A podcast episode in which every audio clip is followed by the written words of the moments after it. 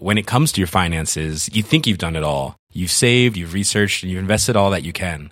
Now it's time to take those investments to the next level by using the brand behind every great investor, Yahoo Finance. As America's number one finance destination, Yahoo Finance has everything you need whether you're a seasoned trader or just dipping your toes into the market.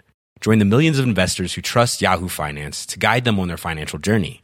For comprehensive financial news and analysis, visit yahoofinance.com, the number one financial destination, yahoofinance.com. Bonjour à toutes et à tous, c'est Bart et je suis ravi de vous accueillir pour ce nouvel épisode du podcast Extraterrien, le podcast qui interviewe des sportifs hors du commun. Le but de ce podcast est de vous partager leurs secrets, leur vie et d'en apprendre beaucoup plus sur eux afin d'en tirer un maximum de conseils. Donc si vous aimez le sport, l'aventure, le développement personnel ou que vous aimez simplement vous inspirer de personnalités remarquables, alors ce podcast est fait pour vous. Juste avant de commencer, j'ai quelques messages à vous faire passer. Si c'est la première fois que vous écoutez le podcast, je vous remercie d'être arrivé jusqu'ici. D'ailleurs, je vous recommande l'épisode avec Mathieu Torder qui a traversé l'Antarctique à seulement 27 ans. D'autre part, si vous ne le savez pas, j'ai beaucoup d'ambition avec ce podcast et je souhaite aller chercher des sportifs de plus en plus incroyables. Et j'aimerais vraiment interviewer vos sportifs préférés. Sachez que l'un des meilleurs moyens de les convaincre de participer, c'est notamment de leur montrer que vous êtes nombreux à adorer le podcast sur les réseaux sociaux et sur les notes iTunes. Donc si ce n'est pas encore fait, allez mettre une note sur Apple Podcast ou iTunes. C'est vraiment ce qui m'aide le plus à inciter des sportifs connus à venir témoigner. Si vous écoutez plutôt sur Spotify, vous pouvez très facilement le partager en story sur Instagram, taguez-moi et je vous repartagerai. J'en profite donc pour vous rappeler le nom du compte Instagram, c'est extraterrien.podcast. Suivez-le et vous y retrouverez les coulisses du podcast. C'est aussi un excellent moyen de me faire vos retours et de me suggérer des invités. Enfin, j'ai aussi créé une newsletter que vous pouvez retrouver très facilement dans Google en tapant extraterrien newsletter. C'est le premier lien qui remonte. J'y partage des bons plans santé, matériel, préparation mentale, des livres, des documentaires qui m'ont beaucoup inspiré. Allez, je ne vous embête pas plus et je laisse place à mon invité du jour. Eh ben écoute, j'ai appuyé sur enregistrer. Euh, T'as une belle voix, je t'entends bien dans le retour, donc euh, je pense que ça, ça devrait le faire. Euh, comment ça va, Fred? Ça va impeccable. Et toi? Bah écoute, je suis, je suis en pleine forme. Je suis en pleine forme. Je suis très très heureux d'être là. J'ai écouté euh, pas mal d'interviews de toi là ces derniers jours. Et tu veux dire que t'as bossé? J'ai bossé. C'est bizarre de voir un mec qui bosse en face de moi comme ça. je vais beaucoup bluffer. On va parler de bluff aussi, mais euh, mais on va beaucoup bluffer aussi. Mais mais euh, mais non ouais, j'ai bossé, j'ai bossé parce que t'as eu une carrière tellement longue. Euh, t'as eu un après carrière aussi sur lequel on, on pourra beaucoup parler. J'ai vu aussi que t'as essayé plein de trucs. Euh, du, du consulting pour les marques sportives, un peu comme tout, comme tous, tu vois, la restauration, plein de business, un équipementier, de l'événementiel et tout. Donc j'avais envie, tu vois, de me plonger un peu dans ton univers. Tu vois, je me suis dit si j'arrive euh, les mains dans les poches, euh, ça le fait pas, quoi. Tu vois. Bah, c'est franchement, merci beaucoup, ça me fait plaisir. non, non, franchement, c'est cool. Ça veut dire qu'on on va pouvoir vraiment parler, quoi. C'est cool. Ouais, ouais, ouais, carrément. Après, moi, je suis pas du tout un, un expert du, du basket. Euh, je sais qu'on t'appelle aussi souvent pour avoir ta casquette, ton, ton œil d'expert, ta casquette d'expert. Moi, je, je suis un fan de basket. Je fais partie des gens. Enfin, je suis un fan. Je suis un fan pour les jeux et pour euh, quand c'est quand c'est diffusé sur France TV. Je suis un fan non, des non, non, ça tu peux pas me dire ça. Non, non, non, on va, on va, on va enlever ce que tu viens de dire. Tu peux pas dire quand ça passe sur France TV, ça te plaît, c'est pas possible. Tu vois, par exemple, pour les jeux, j'espère sincèrement que tu as écouté Eurosport parce que les commentaires étaient un peu plus actuels que ce qu'il y a pu y avoir sur France Télévisions. Mais bon, peu importe. La question n'est pas là. Eh ben, écoute, j'ai j'ai vu du coup des replays parce que t'étais t'étais là et c'était c'était ta voix et j'avais envie de d'écouter un peu ton ton boulot quoi. Euh, mais euh, mais en tout cas. Euh, euh, ouais, moi je suis, je viens pas du basket, donc on peut parler de plein d'autres choses.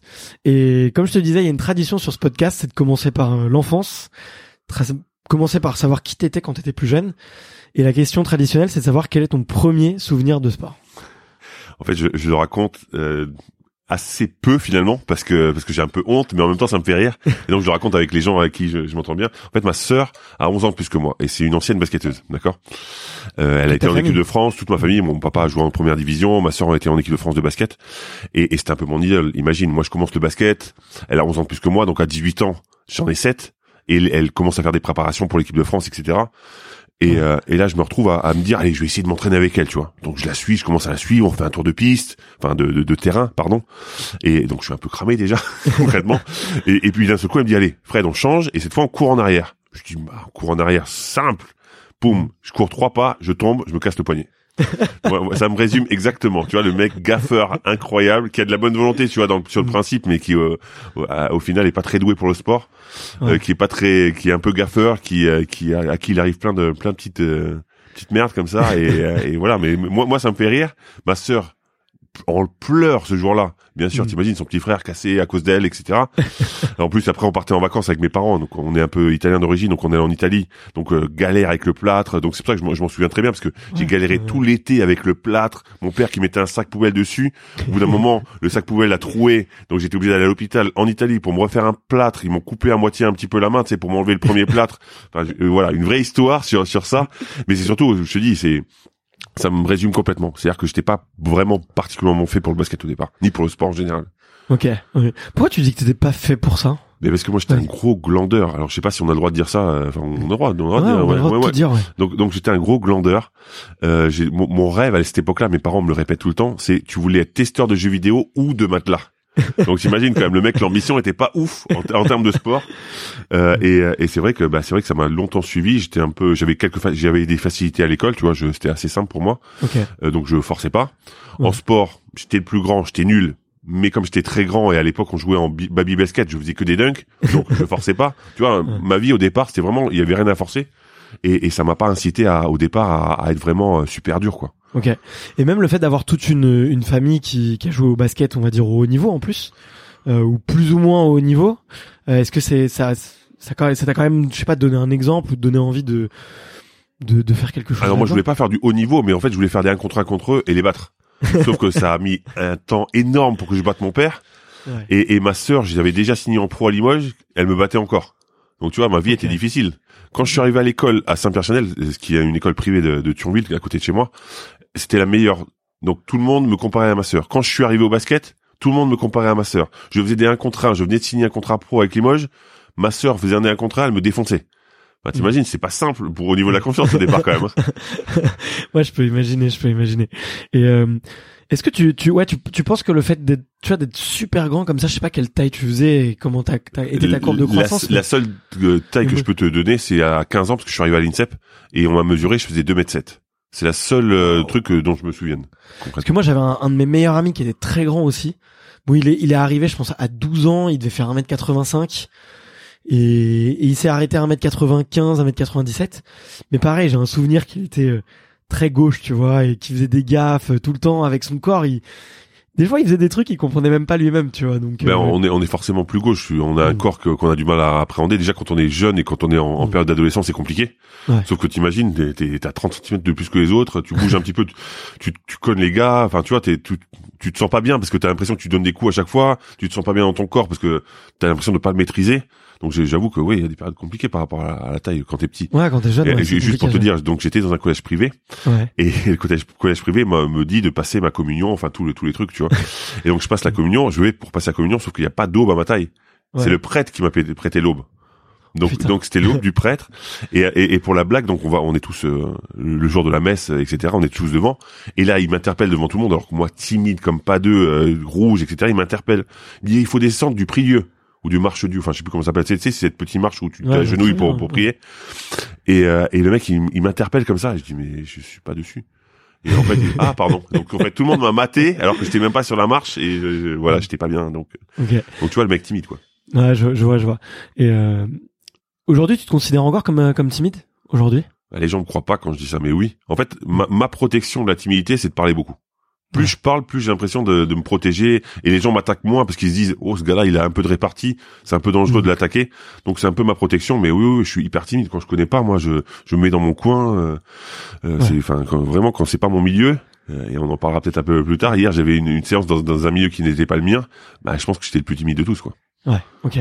Et c'est, euh, mais je te comprends un peu ce, cette, euh, cette espèce de de réflexe d'autodéfense, de tu vois, euh, enfin de de défendre un peu par l'attaque entre guillemets, de parler, de et de faire semblant en fait de construire un peu un mur euh, Mais sur la timidité. ouais. Moi, en Mais, fait, euh, j'ai j'ai- fréquenté Jean-Marc Crédy, toi tu connais pas, euh, Ouais. ce qu'on appelait le Rodman français à l'époque. Et moi, j'étais hyper timide, donc tu vois. Et lui, en fait, il chambrait tout le temps. Et en fait, on était tout le temps dans la même chambre parce qu'on nous a, on nous a conseillé d'être ensemble justement parce que c'était le feu et la glace un peu, tu vois. Moi, je le calmais un petit peu, lui, il me m'excitait un petit peu, si tu Ouais. passes l'expression. c'est où c'est à l'INSEP C'était en équipe de France, c'était en, En équipe de équipe France. de France. Toutes les sections d'équipe de France, on était dans la chambre ensemble. Donc, euh, être dans la chambre avec un mec pendant trois ou quatre années de suite, pendant deux mois, bah forcément, ça crée des liens parce que pendant deux mois, vraiment, tu vis en, en coloc, quoi. Et, et c'est vrai que ça m'a beaucoup aidé, c'est parce qu'il était chambreur et moi, je suis devenu hyper chambreur et un peu moins timide, en tous les cas, plus volubile grâce à lui. Ouais. Ok. T'as eu d'autres euh, mentors un peu comme ça sur la timidité ou le la confiance en soi? Bah, la confiance en soi, après, ça s'est construit quand j'étais pro surtout. Euh, mais mais le- sur la timidité, c'était Jean-Marc Crédy. Jean-Marc Crédy, je te dis, le mec le moins timide du monde, il arrive. En fait, c'est- tu sais, c'est ce genre de mec, quand il arrive dans une pièce, tout le monde le regarde. Ouais, parce qu'il a du charisme, parce qu'il est marrant, parce que il tchatche beaucoup. Tu vois, c'est c'est un Africain dans le bon sens du terme. Tu vois, un peu euh, vraiment. Tu, tu ne peux pas t'empêcher de le regarder parce qu'il il dégage quelque chose quoi. Ok, ok. Bah écoute, euh, ouais, non, je le connais pas du tout. J'ai j'ai vraiment enseigné. Denis, c'est le Denis Rodman français. Le mec se teignait les cheveux dans toutes les couleurs. C'est vrai le mec il fait n'importe quoi, mais c'était génial en fait. Tu vois, il y avait un peu d'activité dans le basket français. Ouais, ouais. Il fallait un petit peu de, un petit peu, ouais. un petit peu de, de couleur. Il, il pouvait Déjà, pas y avoir que des mecs lisses dans comme moi. à un moment. Ok. Et euh, t'as testé d'autres sports plus jeunes ou que, Ben, que basket? En fait, j'ai voulu commencer par le basket assez tôt parce que encore une fois, je voulais suivre euh, les- la voie de, de ma sœur et de mon père. Ouais. Et on m'a mis à la natation. Euh, Et euh, en fait, euh, parce que on m'a interdit de jouer au basket, on m'a dit que c'était trop tôt. Et donc on m'a mis à la natation. Donc mes parents m'ont dit oh, comme ça, il saura nager au moins c'est cool. Sauf que moi je me faisais chier comme c'est pas permis en fait. Bah, honnêtement, imagine, moi le seul truc qui puisse me faire courir c'est le ballon. T'es là, t'as pas de ballon, t'es dans l'eau tout seul, tu peux pas parler, donc des, les trucs que je peux pas supporter. Et, euh, et on te dit il faut courir pendant je sais pas quand, combien de temps et, et pour t'entraîner tu tu bouges pas de l'eau. Ouais, c'était trop chiant. J'ai fait un an avec des résultats plutôt corrects d'ailleurs parce que j'étais grand, Ouais. donc euh, tu vois ça a aidé. Ce qui m'a permis d'avoir des épaules. Tu vois, j'avais Ouais. zéro muscle quand j'étais petit, mais j'avais quelques épaules et ça, ça m'a aidé un petit peu au basket quand même. Un peu de cardio aussi, j'imagine. Un peu de cardio aussi, mais mais pas le même. C'est vraiment pas le même effort que le basket. Je suis arrivé au basket, j'étais. euh, Moi, ma première, euh, j'arrive à au Krebs de Nancy, d'accord? Ouais. Et euh, Philippe Horry, donc le CTR de l'époque, le conseiller technique régional, me dit Fred, fais un tour de piste. Je c'est loin déjà, tu sais, comme- un peu comme Orelsan, comment c'est loin. Et donc je fais le tour, je suis arrivé au bout de cinq minutes Mm. déjà pour faire un tour de piste, cramé. J'ai dit j'en peux plus, moi j'arrête, hein, je, je m'en vais, c'est c'est trop dur votre truc. moi je voulais jouer au basket, je voulais pas courir autour d'une piste. Et j'avoue Mm. que bah, le sport, tu vois, encore une fois, j'étais pas particulièrement fait pour ça, quoi. Est-ce que tu penses que t'as accroché avec le basket parce que t'étais bon et grand, tu vois? Si est-ce que si t'avais été petit, tu vois, et que ça aurait été beaucoup plus dur, tu penses que t'aurais eu euh, peut-être, euh, je sais pas, la même envie ou le même euh, le même parcours Alors il y a, il y a le fait que l'accroche familiale. J'ai l'impression que tu vois, toi, c'est vu que c'était facile et que c'était un peu naturel, tu vois, euh, de mettre des dunks euh, déjà. Oui, mais c'est, oui, mais là, oui, mais alors c'était vraiment qu'une période, cette période où justement, où euh, le baby basket, le panier, il est grand, il est haut, à, je sais pas, il a 1m50, un truc comme ça, donc je Ouais. le fais facilement. Mais après, on est passé sur des d'autres paniers, c'était beaucoup plus compliqué. Bien sûr, bien sûr. Mais, euh, mais il y avait la- l'accroche et la tâche familiale, de 1, mais, mais peut-être que j'aurais renoncé plus vite. Oui, si vraiment ça avait été ultra dur, si j'avais fait euh, 1m50, je pense que euh, au bout de me prendre un moment, euh, me prendre des bâches, euh, de, ne pas être bien, tu vois, je, je pense que j'aurais arrêté effectivement. Parce qu'encore Ouais. une fois, j'avais pas une appétence particulière, je voulais plus faire comme ma famille que moi un, un amour euh, inconditionné euh, pour pour le basket. Ok. Mais tu sais, je suis un peu étonné par euh, par ton histoire parce que tu vois quand on regarde un peu Wikipédia et compagnie, tu vois, on, on voit effectivement que tu tu fais les jalons quoi, le Krebs, l'INSEP, euh, après tu pars en, en- tu signes pro quoi, Limoges, c'est ça? C'est ça, c'est ça. dans le- dans dans l'or- dans l'ordre. Euh, et tu vois, et je me dis. Euh, euh, bah, et tu, enfin, tu, tu coches un peu tout- toutes les cases. Et tu vois, là, j'ai l'impression que quand tu me dis, ouais, j'étais un peu un glandeur, j'avais pas envie de foutre grand chose, tu vois. Ça m'étonne, tu vois. Je me dis, euh, alors que t'as le parcours académique. Mais, mais en- fait, tu vois. en fait, en fait, je, je pense que dans le parcours académique, c'est là que tu peux être le plus glandeur, en fait. Ouais. Concrètement, si, si quand tu sautes les étapes, quand tu dois en chier un petit peu plus que les autres pour y arriver, bah, ju- par définition, t'en chies plus, tu es plus dur, etc. Sauf que moi, bah, je suis passé de mon petit club au crêpe de Nancy parce qu'on a vu un potentiel. Donc Ouais. j'ai fait ce qu'on me demandait. En fait, concrètement, je faisais pas plus qu'on- que, que ce qu'on me demandait. Donc, Ouais. Oui, oui. le- Enfin, je, je, je, faisais ce qu'il fallait, quoi. Tu vois, j'étais un peu au fond de la classe. Je ce faisais ce qu'il fallait. À l'INSEP, je faisais ce qu'il fallait. J'en faisais pas plus non plus. Ouais. Et, et c'est là que je me suis rendu compte qu'à un moment, il fallait quand même que que je donne un petit coup de fouet parce que voilà, je stagnais trop et, euh, et il fallait que je, je travaille un peu plus. T'as un déclic? Euh, ouais, en fait, quand je me suis rendu compte que euh, il fallait que je sois meilleur que les autres, en fait, je sais pas pourquoi. Un jour, je me suis dit, mais, putain, j'en ai marre de me faire de dessus, euh, j'en ai marre de, de perdre tout le temps. Enfin, tu vois, à un moment, t'as envie de gagner, quoi. Et en fait, c'est plus de la fierté. J'avais pas envie d'être le boulet. Tu sais, le mec qu'on sélectionne en dernier dans l'équipe. je voulais pas être celui-là. Ouais, Et donc à un moment, je dis attends, il va falloir que je fasse quelque chose parce que concrètement, j'étais euh, choisi en dernier parce que je le méritais. Euh, Mm. Je méritais pas plus. Donc à un moment, je dis ah, tout le monde pense que j'ai un potentiel. Je suis toujours choisi en dernier et j'ai et, j'ai un ego euh, surdimensionné par rapport à mon niveau de jeu. Donc à un moment, il faut il faut faire un effort quoi, tu vois.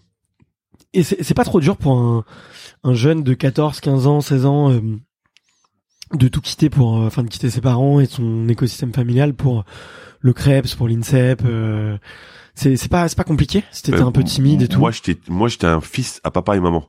Ouais. Donc quand je suis parti, c'était compliqué. Ok. Euh, encore encore maintenant, ma mère qui a 79 ans, mon père qui en a qui en a 82, il m'appelle mon, mon petit cœur adoré. Donc t'imagines un petit peu le petit cœur adoré qui se retrouve avec des, des mecs morts de faim qui ont envie de réussir au basket. Au début, au début, il y avait un vrai décalage. J'ai j'ai souffert un petit peu. Ma première année de crêpes, ça allait parce que euh, avec le, le CTR, on avait un accord. Je rentrais le mercredi, donc ça me permettait de couper la semaine quand même. Ouais. Euh, mais mais ma première année à l'INSEP, ça a été un calvaire. Enfin, je Ouais. les mecs me harcelaient presque limite, tu vois, parce que j'étais une, une chiffre molle quoi. Ok. Mais mais ça m'a ça je, je- quelque part maintenant je, les- je les remercie parce que euh, plus personne me marchera sur les pieds. Sauf que bah à cette époque-là, je n'avais pas cette force de caractère et et ça a été une année un peu galère. Ouais. Ok. Je peux je peux je peux comprendre. Ouais. Euh, j'ai cru comprendre que tu as eu une autre galère un peu euh, dans ton début de carrière, c'est les agents au début. Est-ce que alors tu vois les, les auditeurs de d'extraterriens, ils sont c'est pas des tous des connaisseurs du basket Moi non plus. Et- moi non plus, je sais pas. et euh, comment comment ça fonctionne justement ce système d'agents de draft avec les États-Unis, il y a le l'espèce de double système entre euh, l'Europe et les États-Unis, tu vois.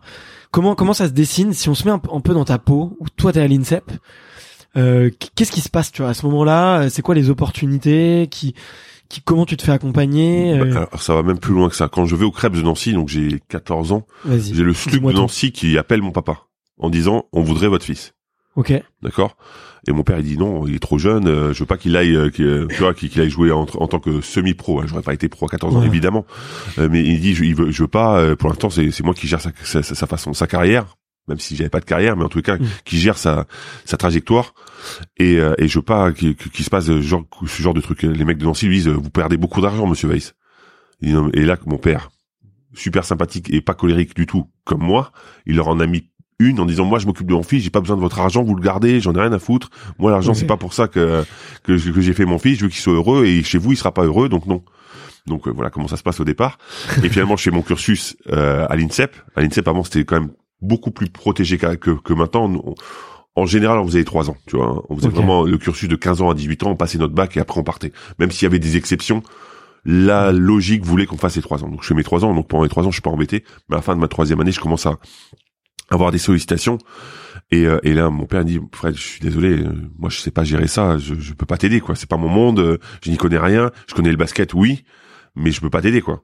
Et donc là, il y a des, des, des personnes qui sont qu'on appelle des agents qui, qui t'appellent et qui te disent, voilà, moi aussi ça m'intéresse. T'es sollicité par des clubs, moi je suis un intermédiaire. Est-ce que ça t'intéresse qu'on travaille ensemble?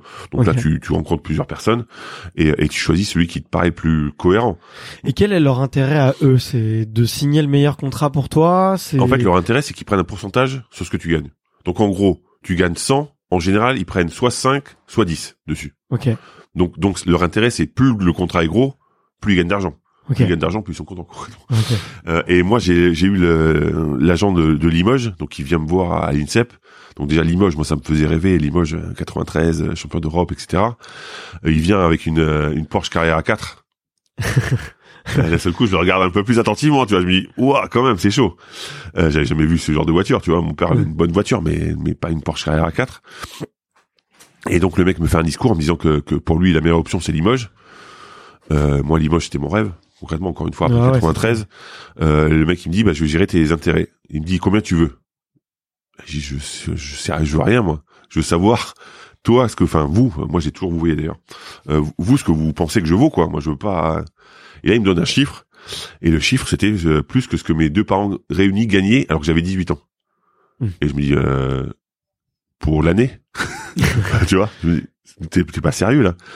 Et, euh, et voilà, et, et de fil en aiguille, j'ai j'ai eu cet agent pendant plusieurs années qui m'a permis de gagner euh, des titres, gagner de l'argent, de m'affirmer aussi en tant que de joueur euh, en France.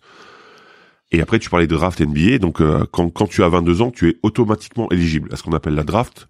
En fait, les clubs NBA ont un ranking. On va, on va parler, on va appeler ça un ranking qui leur permet d'avoir un choix de draft. Donc, par exemple, Boston qui aurait le choix numéro 1. Ouais. Donc, ça veut dire que dans le monde, toutes les personnes de 22 ans et les personnes qui se sont déclarées, donc quand tu as moins de 22 ans, tu peux te déclarer avant, d'accord? Ok. C'est-à-dire que tu te dis, je suis éligible, mais dans ce cas-là, c'est compliqué. Si t'es pas choisi, bah, tu peux pas te re- représenter par contre. Ouais, bien sûr. Mais, mais à 22 ans, donc, t'es automatiquement éligible. Et donc, Boston, par exemple, je dis Boston pour, pour ou New York ou peu importe, euh, a le premier choix. Et donc, c'est le meilleur joueur de la planète Qu'ils ont le droit de qui- qu'ils ont le droit de choisir. Mais à leur, à leur sens. Enfin, ça veut rien dire concrètement le meilleur joueur de la planète. Parce que Ouais, ce pour, ranking, il sort d'où?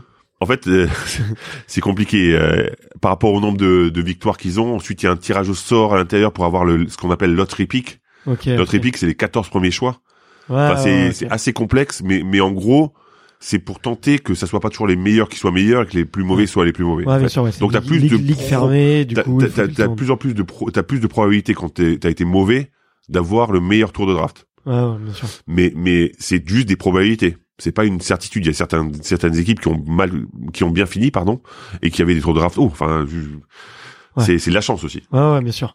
Et du coup, comment est-ce que tu te retrouves dedans, toi? Tu, tu dois Bah, t'inscrire quelque Bah non, j'ai c'est 22 ans. Moi, moi, moi, j'ai 22 ans. Donc, je suis inscrit automatiquement. Et je suis choisi numéro 15. Donc, pas l'autre pick, mais juste le, le choix après, en numéro 15, par New York. Et là, mon agent, j'étais à, à Limoges, il va en prison. Il va en prison parce qu'il est considéré comme euh, dirigeant de fait. Euh, Ok. C'est-à-dire qu'en gros, il, il est considéré que, que c'est lui qui décide dans le club et qu'en même temps, il est agent. C'est-à-dire que, en gros, ce que ce que ce qu'on croit en tous les cas, je sais pas si ça a été jugé ou pas, donc je je je je, je, m'aventurerai pas sur le fait que ce soit vrai ou pas. Mais en Ouais. gros, d'un côté, il il dit combien tu veux, et de l'autre, il change de place lui-même en disant bah je veux tant. Enfin, tu vois, euh, c'est- c'est ce qu'on lui reproche. Donc donc en gros, bah il va en prison, donc je me retrouve un peu esselé, et Ouais. j'ai un agent américain parce que en, en, en Amérique, il te faut un agent agréé NBA. Ok. Donc en gros, mon agent qui était bon pour euh, l'Europe et partout dans le monde quasiment, bah était pas bon ou pas agréé en tous les cas Mhm. aux, Aux États-Unis. Donc il avait un pendant aux États-Unis. Donc lui il va en prison, il me reste mon pendant euh, américain. Et il m'appelle un jour, il me dit euh, Sachant que lui, ça l'intéresse pas de te faire signer euh, encore à Limoges ou dans un autre club européen. Lui, c'est américain, c'est juste te ramener aux États-Unis, bien sûr, parce que lui il prend de l'argent que si tu vas aux États-Unis. Ouais. Tu vois donc Ouais. euh, donc lui ça l'intéresse. Sauf qu'un jour il m'a et j'avais pas beaucoup de contact avec lui parce que c'était un pendant, c'était un le bras droit entre guillemets de, de mon agent euh, français. Ouais. Et donc euh, un jour il m'appelle et euh, il me dit euh, Fred, my wife passed away. Sauf que moi je savais pas ce que ça voulait dire passed away. J'avais jamais entendu, tu vois, je, je parle anglais plutôt euh, plutôt euh, correctement pardon. Sauf qu'il y a des mots comme ça que tu utilises jamais passed away. Bah, moi j'avais die, j'avais Ouais. entendu passed away jamais. Et là il me dit euh, my wife passed away et donc je lui dis ouais t'inquiète tranquille, tu me rappelles quand tu veux, tu vois. Et donc je pense que le mec l'a pas super bien pris. Donc il m'a plus jamais rappelé. Alors est-ce qu'il m'a il l'a pas bien pris? Je, je, je peux pas te dire hein, concrètement. Mais est-ce qu'il l'a pas bien pris et il m'a plus rappelé? Ou, ou le mec était tellement au fond du seau que euh, il Ouais, m'a pas rappelé. jamais. Donc je saurais jamais. Mais en tous les cas, le résultat c'est que bah, j'avais plus d'interlocuteur, je savais plus ce que je devais faire, j'avais plus d'agent parce que concrètement, avec ton agent, tu construis ta carrière aussi. Tu sais où tu veux aller, Ouais. quand tu veux y aller, pourquoi tu veux y aller. J'avais plus personne. c'est un peu comme tu per- perdais ta boussole à Colanta, toi. Tu vois, c'est chaud quoi. Ouais, ok, je vois. Donc, euh, donc euh, voilà, ben, je me retrouve un peu, euh, ça a été un peu l'embrouille. Donc finalement, je, il, re- il- mon agent sort de prison, sauf qu'il avait plus de contact aux États-Unis, donc il me place en Europe, ce qui m'allait très bien. Moi, je préfère le basket européen. T'as pas joué un peu aux États-Unis, vite fait? J'ai fait la Summer League, j'ai fait la ligue d'été avec eux, qui s'est moyennement passé parce que je sortais d'une opération du dos en plus, Ouais. donc c'était un peu compliqué. Mais euh, mais oui, j'ai fait la Summer League avec eux. Ok. Ok, ok. Et juste pour la petite histoire, pour te envie. dire, pour te dire à quel point je suis le gaffeur et qu'il n'y a pas de chance, etc. Je, je- les mecs me payent, bien sûr, le- la first class pour aller là-bas. Normal. Donc j'arrive, je suis un peu la Mr Bean, je monte mon ticket à tout le monde en faisant le malin, tu vois. Je m'assois, hein, le vol se passe super bien, on, on m'app- on m'apporte du thé, euh, euh, du, du champagne, enfin je bois pas d'alcool, mais enfin tout, tout ce que je veux, quoi, concrètement. On arrive là-bas, j'attends, j'attends, j'attends, mes bagages descendent jamais. j'ai pas eu mes bagages pendant les 15 jours où j'étais aux, aux États-Unis. Donc c'est-à-dire que j'avais pas un slip. Donc Ouais. t'imagines, tu vas faire un truc qui est hyper important quand même pour toi, une Summer League, c'est important pour se montrer tout ça. Et moi j'avais rien, pas une affaire. Ouais, c'est chaud. Franchement, je te jure, c'est chaud. T'as dû tout racheter. Et, euh, oh, mais non, et en fait, j'avais même pas le temps puisqu'on s'entraînait tout le temps. Donc j'avais même pas le temps d'aller acheter. Donc les mecs m'ont prêté des trucs. Ils m'ont- donné des. En fait, j'étais tout le temps en, en cycliste, là, tu sais, les cy- cyclistes courts et en short. Et le reste, j'étais à poil dans ma chambre. J'avais rien. Donc euh, tu vois, je t'ai dit que j'étais un peu un, un mec avec un, un peu pas de chance et un peu gaffeur. Ah bah ça c'est effectivement. et donc je- on repart. Donc je me, je me tape 15 jours là-bas. Ouais. On repart. Et ben mon juste le jour où je repars en bas de mon hôtel, mes sacs, Ils arrivent. ils arrivent. Ah des fois, il- des fois il en faut des, des histoires comme ça. hein. Ouais, on c'est- pourrait pas l'inventer. Hein. On pourrait pas Ah l'inventer. non, je peux pas la monter celle-là. et, et ça t'a pas donné envie de faire une carrière là-bas, tu vois, après coup. Euh... Bah, au- Ça te donne l'avant-goût, tu vois, je veux dire, un jeune de 22 ans, euh, c'est quand même le, le rêve et tout. Et Ouais, mais c'est chaud. Le, la NBA, c'est chaud en général. Et New York, c'est encore plus chaud. Tu vois, la presse, Ouais. c'était un, un truc de fou. C'était tout le temps. euh, Donc dé- déjà, euh, ça, ça s'est passé moyennement avec la presse parce que je parlais pas super bien anglais. Encore une fois, je parlais correctement, mais pas super bien. J'ai beaucoup progressé depuis. Euh, donc ça se Ouais. passait moyen. Mes résultats étaient pas terribles parce que ben mon opération du dos. Et, et en fait, le, le truc qui m'a décidé à pas y aller tout de suite, en tous les cas, c'est quand on était à l'hôtel, justement, on était à Boston parce que la Summer League à l'époque avait lieu à Boston. Et, euh, et je vais pour rentrer, il y avait une nana, une blonde qui rentre dans, dans l'ascenseur. Je. En France, tu vois une nana qui rentre, tu t'en fous. Enfin, un- une nana, un chien, un extraterrestre, tu t'en fous. Tu rentres dans l'ascenseur, tu montes, tu vois. Là, ils me retiennent par le bras en me disant non, non, tu montes pas dans l'ascenseur. Je sais pourquoi? J'ai dit, tu montes jamais tout seul avec une nana dans la- dans l'ascenseur. tu avoir un procès, tout ça. Je dis mais moi j'ai jamais rien fait de ma vie. Euh, Ouais, mais ça c'est ça suffit pas. Ils m'ont dit de, Oh. de, de rien avoir fait. Il faut jamais. Donc euh, donc je me dis c'est quand même un, un drôle de monde quoi. Ouais, ok. Et ça, ça t'a marqué. euh, Là, ça m'a marqué, mais grave. Et je me suis dit, en fait, moi, tu vois, vraiment, je suis à milieu de, de penser quoi que ce soit de mal. Enfin, tu vois, je, au contraire, je suis limite naïf. Quand il m'a dit ça, le mec, il, enfin, je me suis dit, merde, enfin, c'est un, un drôle de monde. Ouais, ouais, ouais, j'imagine. Putain, c'est, c'est, c'est, je savais pas que, tu vois, c'était encore depuis, tu vois, certaines affaires euh, frauduleuses dont on va taire le nom, tu vois. Euh, je savais pas que c'était aussi imprégné même avant, parce que ça, ça remonte Ah ouais. c'est des euh, années 90, années 2000. quoi. 99, Ouais, 99, 2000, ouais. Enfin, donc j'y suis allé, ouais, euh, mi 99. Ok. Donc, donc, donc concrètement, ça fait très longtemps que ça existe, ça. Ouais. Et, et en NBA, je te dis, le premier conseil qu'on m'a donné, c'était celui-là, de pas monter dans un ascenseur quand il y a une une femme seule. ok. Chaud quand même. Waouh. Ok. Bon bah écoute, franchement, euh, merci pour pour ce cette anecdote. Tu vois, pareil, ça, ça s'invente pas, je pense. Tu vois. Ah non, mais moi je te dis, ça m'a, ça m'a choqué. Et pendant longtemps, je, mais même en France, après, pendant longtemps, j'avais du mal à monter quand il y avait une dame seule qui rentrait, tu vois. Je me Ouais. je vais pas voir. Et en fait, ça revient naturellement après quand même, mais, mais tu te poses des questions. Et tu te dis, ok, moi, moi, moi, encore une fois, je, je comprends ce qui a pu se passer à tout, avec toutes ces femmes et tout ça. Je, je suis le premier à, à en être désolé. Mais, mais je sais que de l'autre côté aussi, ça, des, des accusations mensongères, ça existe aussi. Ouais, aux Euh, États-Unis, ouais. euh, aux États-Unis, ouais, principalement. Donc, euh, donc tu vois, maintenant, je, je- j'ai, j'ai un regard un peu différent par rapport à, à ce genre de choses. Ouais, ouais, ouais. Puis quand t'es un un homme, peut-être un peu naïf et que t'as un peu d'argent, Ah ben oui, mais tu peux, évidemment ça. tu vois, et un athlète de haut niveau, euh, c'est une, c'est une cible, tu vois. C'est une, C'est- ci- ben, bien sûr, bien sûr. Donc euh, comme euh, comme pour d'autres choses, hein, tu vois, euh, les les il y a, a plus de braquage dans les athlètes de haut niveau. Enfin, chez Évidemment, mais euh, c'est normal. euh, Et en même temps, en général, les athlètes de haut niveau montrent leur réussite sociale parce que c'est des gens qui, on vient tous d'un milieu un peu, enfin, on vient pas d'un milieu aisé, on n'a pas hérité Ouais. de ça, on, on crée notre argent. Et donc c'est vrai qu'on on le montre un peu plus que, que la moyenne. Donc euh, peut-être que c'est c'est une des raisons aussi pour laquelle c'est plus facile de s'attaquer à nous concrètement. Ouais, ouais, ok. Et euh, t'es t'es accompagné ju- justement sur tes sujets. Je me rends pas compte quand t'es un joueur de, de professionnel de basket et tout. Je sais pas, vous en parlez entre vous. Vous êtes accompagné justement sur comment un peu se comporter, comment gérer l'argent, comment. Pas du tout. Pas du tout. Mm. Enfin, à mon époque, c'était pas du tout. Mais en fait, euh, on a beaucoup fait de progrès euh, par rapport à ça, par rapport à la préparation mentale, par rapport à l'alimentation. Moi, je te parle d'un temps où moi, avant les matchs, je mangeais une pizza. Hein. Mm. Enfin, tu vois. Euh, la, à la veille des matchs. La veille des matchs, veille je, des mangeais, matchs. je, man- je mangeais une pizza. Ouais. Enfin, je pense Et que personne si te j'ai- disait rien. Et personne me disait rien. Ouais. Enfin, tu vois, je- tu mangeais un peu ce que tu voulais, tu buvais du coca, tu, ce qui est complètement ridicule en fait. Ouais. Et, et en fait, tu te rends compte que tu dis, mais comment fait que j'avais des creux parfois pendant la saison? Bah, Tout simplement parce que bah, je savais pas prendre soin de mon corps suffisamment. Alors oui, j'avais des performances parce que sur la base, je savais jouer au basket et je me débrouillais. Mais concrètement, bah, si j'avais fait attention à, à ce que je mange, si j'avais eu un préparateur mental, bah, les choses auraient été différentes en fait. Ouais, ok. Je me rendais, je me rends pas compte que c'était à, à ce point-là amateur, tu vois, enfin amateur entre guillemets. Mais c'était à la fois amateur et professionnel, parce qu'on exigeait énormément de nous, et, et je suis pas sûr qu'on exigeait pas plus que ce qu'on exige maintenant, parce que en termes d'entraînement, moi je peux te dire que j'ai vécu des périodes avec des Serbes euh, qui te faisaient entraîner vraiment comme des chiens et tu courais. et, et je me rappelle justement quand je reviens de, de- de- en 90, en 2000, je reviens en, en France après la Summer League, parce que ils me disent on signe le contrat de 4 ans, je dis non non je signe pas, je, je suis pas bien, je préfère retourner en France justement pour soigner mon dos, donc je re-signe à Limoges. Et là t'as un Serbe qui nous dit allez on va à Font-Romeu directement Ok. et on se lève le matin à 6h30, on va courir à 7h, de 7h à 8h on court, on se douche, on mange, on repart à l'entraînement pendant 3 heures. Enfin tu vois, un cycle incroyable et, et quand on lui demande une, une journée, le mec il nous dit ah OK. Une journée. Donc il nous donne une journée, le lendemain il nous massacre encore plus. Donc on lui demande on n'ose plus lui demander une journée. Enfin, dans la télé, dans la chambre pardon, il y a pas de télé. Ouais. Tu dors directement sur le, sur quasiment sur, sur tu sais, que- comme en prison quoi, sur comme en prison dans les prisons américaines, sur du dur comme ça, sur le béton. Tu dis mais euh, maintenant on pourrait plus euh, supporter ce genre de truc, tu vois. A- il y a des trucs un peu contradictoires et tu vois même euh, dans la série sur Jordan, on le voit euh, fumer des cigares, on le voit euh, boire du champagne, Ah bah parce que toi, toi, t'es- toi, tu penses que t'aurais été capable d'aller voir Michael Jordan en disant, écoute, t'es pas assez bon. Faudrait que t'arrêtes le cigare et que t'arrêtes la- non, le champagne. Non, non, mais je veux dire, est-ce que tu vois, je sais pas, euh, j'en sais rien. Franchement, j'en sais rien. En j'en fait, en fait, je, moi, je, je pense que c'était une période où, euh, alors ça l'est aussi maintenant, hein, mais euh, Là, c'est mais, tellement des stars, mais les vois, mais- athlètes étaient des superstars et des gens comme Jordan étaient intouchables. Alors encore une fois, maintenant, c'est encore une fois une ligue de euh, de basket de joueurs et pas une ligue de coach ou de dirigeants la NBA.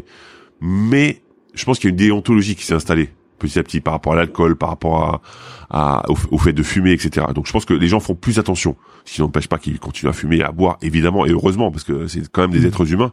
Mais mais on, on aurait du mal à le voir en public maintenant, parce que l'image est beaucoup plus répercutée avec les réseaux sociaux. Ouais. Aussi. Ouais, faut faire beaucoup plus Faut gaffe. faire attention. Moi, je me rappelle déformé. une fois. Je, alors, moi, je sortais jamais. Je bois pas d'alcool. Sauf qu'une fois, je suis sorti et je suis un peu fou. Hein, je- ça se voit pas, je sais, mais je suis un peu fou. Et donc, j'ai vu une personne qui avait des lunettes qui, qui, qui étaient euh, fluorescentes. Ok. Donc, après un match perdu, hein, il faut préciser quand même. Je sors et donc je, je me mets ça et je buvais du coca, moi. hein. Et, et ben, le lendemain, j'étais dans le journal de, local Ah à ouais. Bilbao. Ok. Euh, alors que je, je n'avais pas bu d'alcool.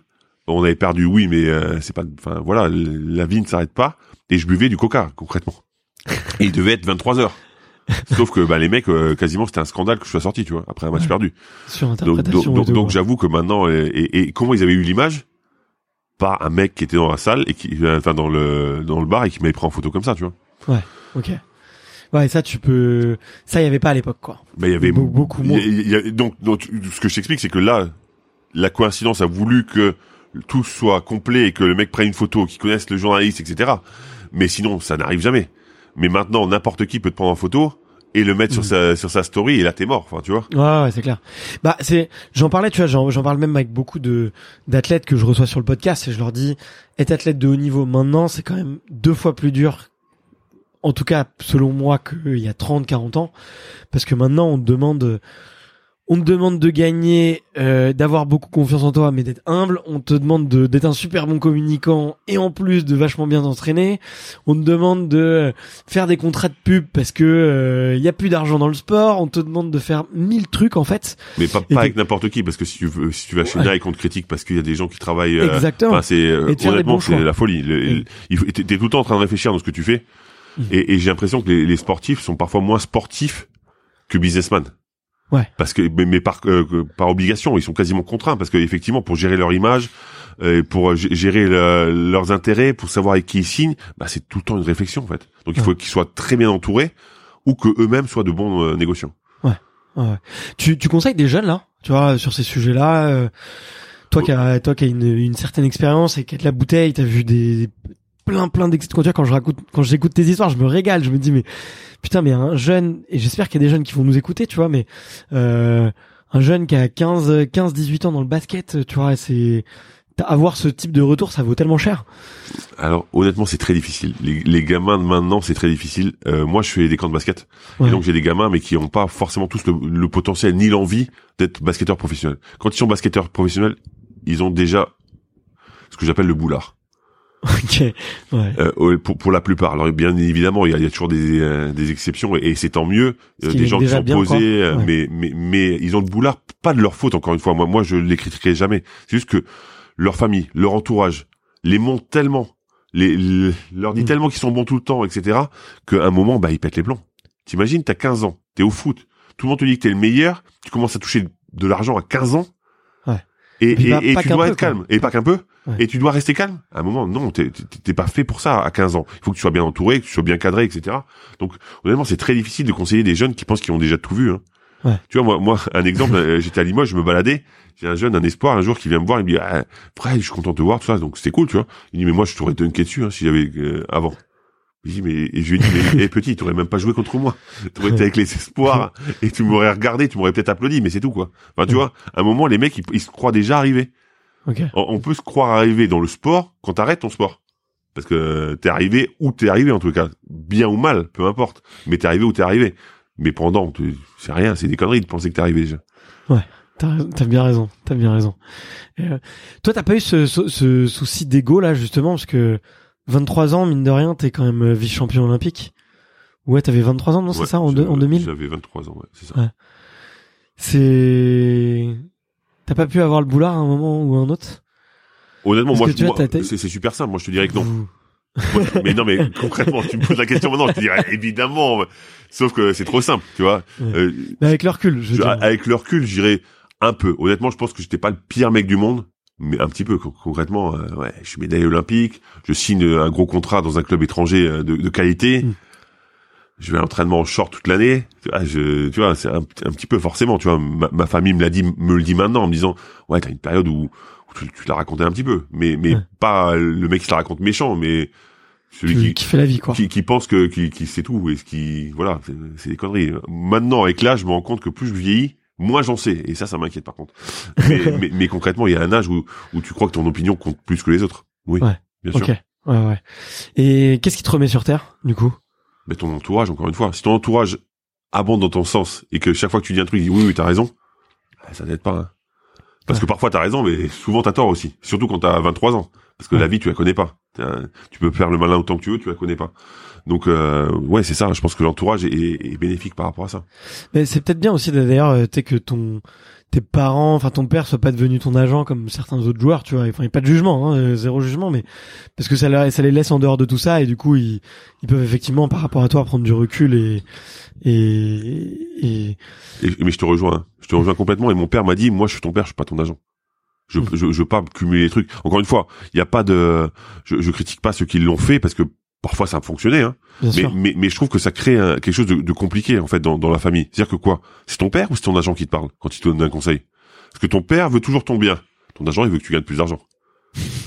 Donc, à un moment, tu vois, la frontière, elle est mince quand même entre entre les deux, et, et c'est la même personne. Et, et je pense que ça peut créer vraiment des problèmes dans une famille. Ouais, ouais. T'en, t'en as vu? Mais moi, moi j'en ai vu et, et j'ai vu des divorces entre euh, père et fils. Mais des divorces, euh, voilà, on, je suis plus ton agent parce que je, pour moi, c'est plus important que tu sois mon fils que euh, que, tu sois la poule aux d'or. Moi, j'ai un autre métier, etc. Mais malheureusement, tout le monde n'a pas cette chance d'avoir un autre métier. Et je peux comprendre que quand on voit son fils qui gagne euh, des centaines de milliers d'euros par par mois et qu'on en prend un petit pourcentage à pas faire grand chose concrètement parce que c'est son fils, bah, je peux comprendre que ça puisse griser et que Ouais. il n'y a pas beaucoup de métiers qui te rapportent ça. Mais mais c'est compliqué. Je, je, je honnêtement, moi je le ferai pas. Mais c'est hyper simple de dire ça. Je chacun a des situations différentes et encore une fois, parfois ça marche. Ouais, puis y a aussi euh, des fois des, des papas qui ont envie de, qui sont un peu protecteurs et qui font ça pour protéger leur enfant et Bah s'ils le font pour ça, ils se trompent complètement. Protéger ton enfant justement, c'est d'être un petit peu en dehors du système. Parce que si t'es dans le système, t'es noyé dans le système. Ok. Et, et tu te rends, en fait, tu te rends plus compte ce qui est bénéfique pour ton fils, tu te rends compte ce qui est bénéfique pour le joueur ou pour le compte en banque du joueur. Hmm. Ton fils doit toujours être plus important que le, que, que le joueur. Ok, ok, ok. Écoute, c'est c'est enfin ça c'est enfin c'est hyper intéressant ce que tu dis et là on parle un peu de de de paternité. Tu vois et hum, ton histoire elle moi elle m'a beaucoup touché la première fois que enfin j'étais pas au courant de de de de, de ta paternité à toi. Euh, et c'est Brian Cantero de, de Square Champs qui, qui m'avait parlé de toi et qui m'avait dit euh, parce que moi je suis papa aussi deux fois, j'ai eu deux paternités un peu particulières, on pourra en parler si tu veux, mais Ouais. mais euh, À quel âge t'as été papa, toi? Alors moi j'ai été papa, alors mon fils aura 20 ans en février, euh, à 40, à 23 je crois, 24, enfin j'allais avoir 24 quoi concrètement. Super, Donc, euh, euh, ouais. Jeune. Donc euh, jeune. Médaille olympique. Voilà c'est ça. Ok. Donc, jeune. Comment comment tu réagis? Comment t'as pris Comment t'apprends pour ton fils? Le- euh, que, j'apprends qu'il va naître ou qu'il a son souci. Les deux. Alors que, j'apprends qu'il va naître comme la plus belle chose qui puisse m'arriver. En fait, je fais partie de ceux qui pensent que quand on est sportif au niveau, on est chanceux. On est très chanceux, on, on vit une vie incroyable, mais qu'on a besoin d'un cocon familial. Donc moi, j'ai envie de me reconstruire un cocon familial et me dire que j'ai un enfant qui va arriver, c'est quelque chose pour moi qui est important, vraiment très très important. Euh, je suis hyper heureux. Je pense que tu sais, les, les femmes disent toujours, je suis né pour être mère. Mais moi, j'étais né pour être père en fait. C'était vraiment le truc qui m'intéressait le plus. Le reste pour moi c'était des conneries. Euh, et je le pense toujours d'ailleurs un peu. euh, toutes, toutes, les- regarde, tu vois, moi j'ai aucun, j'ai pas de montre, j'ai, euh, j'ai rien du tout, j'ai pas, je suis pas du tout matérialiste. Je sais pas où est ma médaille olympique. euh, mais, mais pour moi le plus important c'est de perdre dans la vie. Et, et c'est vrai que bah, quand j'ai appris ça, moi j'étais le mec le plus heureux de la terre. T'imagines? Enfin, euh, voilà, c'est ce que je voulais. Euh, et tellement d'ailleurs que mon coach à l'époque m'a dit à un moment Fred faut que t'arrêtes de te lever la nuit parce que t'es catastrophique au match. Je crois que j'ai fait un mois où j'étais le, il, il m'appelait le pire joueur de du mois parce que j'étais catastrophique pendant ce mois-là. Et il m'a dit Fred euh, tu te lèves plus la nuit déjà. Donc euh, donc déjà c'était euh, c'était c'était pour te dire à quel point moi c'était important pour moi. Moi la nuit le, le petit dormait pas, avait beaucoup de difficultés à dormir et donc moi j'allais dans le dans le parking pour lui faire faire des tours. Donc euh, pour te dire à quel point j'étais attaché à Enzo. Et il se trouve que ben un jour on l'a mis à l'école, à l'école française de Bilbao et euh, et qu'on nous a dit qu'il y a un problème. Alors moi je pensais que c'était un génie euh, parce qu'à 12 mois il parlait aussi bien que toi et moi. Donc je me dis bah c'est un génie, euh, tu enfin, c'est des débiles, ils comprennent rien, tu vois. Elle dit euh, son institutrice lui me dit euh, enfin nous dit euh, moi si j'étais vous j'irais voir quelqu'un quand même. Donc Célia sa maman me dit euh, ah, tiens on devrait peut-être l'écouter. Moi un gros con euh, bien pas fini, j'allais dire bien fini mais même pas bien bien fini. Bah je dis bah non, c'est une c'est une grosse conne, elle comprend rien, qu'elle allait se faire voir quoi. Et au bout d'un moment, nous aussi on commence à regarder à trouver qu'il y avait un, un dessin un peu un peu particulier donc elle me dit bah écoute T'es d'accord ou pas On a rendez-vous demain. On va chez euh, chez quelqu'un pour euh, chez un docteur pour voir ce qu'il en est. Il a quel âge à ce moment-là? Il a trois ans parce que euh, ça se détecte pas avant trois ans apparemment. Enfin, en tous les cas à l'époque là c'était c'était un peu la règle tacite. Ouais. Euh, et donc on va dans dans le cabinet du mec. On rentre. Le mec, on s'assoit. Je- je- je- en, en gros, j'avais même pas une fesse posée sur le sur la chaise. Il nous dit, ben votre fils est autiste. Vous aurez jamais de petits enfants et c'est pas une maladie, c'est un handicap, donc ça se soigne pas. Ok. Donc Mhm. après, après, je crois qu'il a continué à parler, mais je sais pas parce que mon cerveau il a la switch off et euh, et je sais pas ce qui s'est passé. Et on s'est, je me suis retrouvé dehors avec Enzo et Célia. Célia qui me dit Fred, il faut que tu ailles à l'entraînement. Je dis ok. Euh, je crois qu'on s'est même pas fait de bisous, rien du tout. Elle est partie de son côté avec Enzo à la maison. Je suis parti à l'entraînement comme un zombie. Je ne me rappelle plus du chemin pour aller à l'entraînement. Je me rappelle de temps en temps comme si je me réveillais pendant l'entraînement. En fait, tu vois que j'étais en switch off complet. Et voilà, c'est comme ça que j'ai appris et c'est comme ça que ça a été compliqué quoi. Ok. C'était le début. C'était le début des catastrophes. Tu tu te souviens de ce qui t'affecte à ce moment-là? Moi, le, le truc qui m'a le plus affecté, c'est con, hein, mais c'est quand il m'a dit que vous aurez jamais de petits enfants. Là, ça m'a affecté parce qu'encore une fois, Ça, tu- en plus ça c'est un mensonge parce que tu peux refaire des enfants. Oui, non, mais de petits enfants avec Enzo en fait. Ouais ouais non mais bien sûr. Lui, lui, oui, mais sa- sauf je sais pas comment il le dit mais. bah, il le dit en espagnol déjà. mais, mais, euh, mais concrètement, euh, il- ce qu'il voulait me dire, c'est qu'avec lui, vous aurez jamais de petits enfants. Sauf que moi, cette, j'entends pas ça. J'entends, vous ne pourrez jamais avoir de petits enfants. Ouais bien sûr. Et, et là, je, pour moi, c'est un choc parce que comme je te disais, je suis né pour être père. Donc, si je suis né pour être père, à un moment, par définition, j'ai envie d'être grand-père, quoi. Comment t'as su que t'étais né pour être père? Je suis curieux de. Mais euh, c'est un truc, en fait, j'ai toujours senti ça, en fait. J'ai toujours eu, en, en fait, ado et tout. Tu... ah, ah, je- j'ai connu Célia, j'avais 18 ans. À 19 ans, je voulais déjà qu'on euh, qu'on ait des, des enfants. Hey, I'm Ryan Reynolds. At Mint Mobile, we like to do the opposite of what Big Wireless does. They charge you a lot, we charge you a little. So naturally, when they announced they'd be raising their prices due to inflation, we decided to deflate our prices due to not hating you. That's right. We're cutting the price of Mint Unlimited from $30 a month to just $15 a month. Give it a try at mintmobile.com slash switch. $45 upfront for three months plus taxes and fees. Promo for new customers for limited time. Unlimited more than 40 gigabytes per month. Slows. Full terms at mintmobile.com. Tu vois ce que je veux dire? Donc, euh, donc moi, c'est moi, c'était même long, presque limite les cinq ans euh, pour, pour, pour l'avoir, parce que moi, je voulais des enfants depuis toujours. Enfin, c'était vraiment, je, je, je pouvais pas concevoir une famille sans enfants. Et je me suis dit, plus je les aurais jeunes, plus je pourrais jouer avec eux, parce que je suis un grand gamin aussi. Donc, euh, je me disais, plus je les aurais jeunes, plus on pourra faire de conneries ensemble, tu vois. Donc, euh, donc euh, voilà, moi, moi, limite, j'étais soulagé de l'avoir à 24, parce que je me dis, j'ai cru que j'en aurais jamais, tu vois, c'était long. Euh, donc, donc, donc, imagine quelqu'un qui raisonne comme ça, à qui on, on dit, euh, ça se soignera jamais, et vous aurez jamais de petits enfants. Ouah, mais moi, je, c'était fini. Enfin, ma vie était finie, quoi. Un- Je suis devenu un zombie là. Enfin, alors, euh, dis- dis-moi si je me trompe, mais euh, là, j'ai, je me suis beaucoup renseigné sur l'auti, enfin, sur les autismes, euh, sur les autistes Asperger. Et apparemment, de plus en plus, Ouais, tu bah, peux dé- faire de l'hypnose, Ouais. tu peux faire des choses. déjà, tu l'as dit. Tu t'es renseigné sur les autistes. Asperger. Ouais, exactement. Le- Je connais L'autisme. pas, je connais pas. le- le- je- Tu sais combien il y a de formes d'autisme? J'ai le chiffre exact, moi. Vas-y, tu sais, toi? Je sais pas, je dirais une vingtaine. Une vingt- Non, Alors, autant qu'il y a d'autistes. Ouais, donc. euh, Donc, tu vois, quand je te dis que j'ai le chiffre exact, je peux pas me tromper, parce qu'il y a autant qu'il y a d'autistes. Euh, mais, mais concrètement, tu, tu peux pas déterminer exactement. Effectivement, il y a des, il y a des sous-catégories, si tu me passes l'expression, euh, do- dont les autistes Asperger, qui sont, qui, qui ont des facultés un peu plus importantes, j'allais dire, mais et encore tous n'ont pas les facultés de Rainman, hein, par exemple, parce que ça, c'est aussi, ouais. ça c'est il- illusoire aussi, mais, mais leurs facultés sont un peu plus importantes. Et moi, c'est un autisme sévère quand même. Donc c'est-à-dire que mon fils, il a 20 ans là, enfin il va avoir 20 ans. Et ça, ça me met un gros coup de vieux aussi. Euh, il va avoir 20 ans et, euh, et il sait pas lire, il sait pas écrire, par exemple. Ok. Alors encore une fois, ça a aucune importance. Alors qu'il savait parler. Ah, oui, mais 12 encore une fois, il parle très correctement, mais il sait pas lire, il sait pas écrire. Je vais, je vais, je vais rentrer dans les détails un peu scabreux. Il va aux toilettes, il sait pas s'essuyer les fesses, par exemple. Il a 20 ans.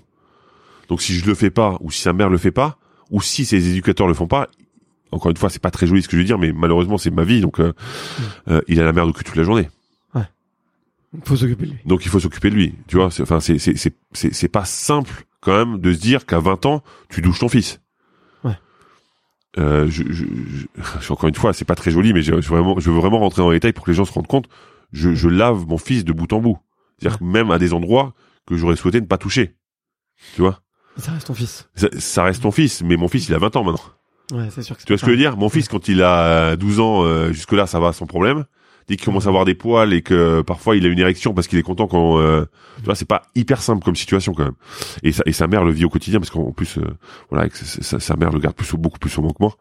Euh, donc euh, moi, je, je, je tire mon chapeau à, à ces femmes qui gardent leurs enfants. euh, c'est incroyable, Bien sûr. Bien c'est sûr. incroyable. Moi, j'ai pas, j'ai pas la même force mentale qu'elle et j'ai Ouais. beaucoup souffert. Elle, elle, était beau, euh, tu vois, comme quoi le physique ça veut rien dire. hein. Je fais 2m17, euh, 100 mm, kilos. Euh, et elle fait 1m59 et elle est beaucoup plus forte que moi. Ouais. Tu vois comme quoi. Et hum, tu vois, c'est c'est marrant parce que tu vois, on dit toujours que dans, enfin derrière derrière des athlètes, il y a souvent aussi une deuxième personnalité qui qui soutient, qui qui te permet aussi de vivre toi tes rêves et de mener ta carrière. Tu vois, avec chacun dans un couple, chacun a son rôle entre guillemets. Mais je suis complètement d'accord avec ça. Et, Moi, je suis euh, complètement d'accord. Et, et, et le rôle le plus important, c'est pas celui qu'on voit. hein. Bien sûr. Parce que euh, resserrer un peu tout, euh, raccommoder euh, quand ça va pas, etc. C'est beaucoup plus important finalement qu'un con qui court après un ballon, hein, Ouais. concrètement. Ah ouais, ouais. C'est comment tu le comment tu le tu vois aujourd'hui on t'a dit que sur ton quotidien effectivement il est il est particulier, il est unique, c'est le tien, tu vois. Mais comment ça a été quoi un peu les, les grandes étapes de réflexion pour pour l'accepter et pour bien le vivre, tu vois? Je veux dire.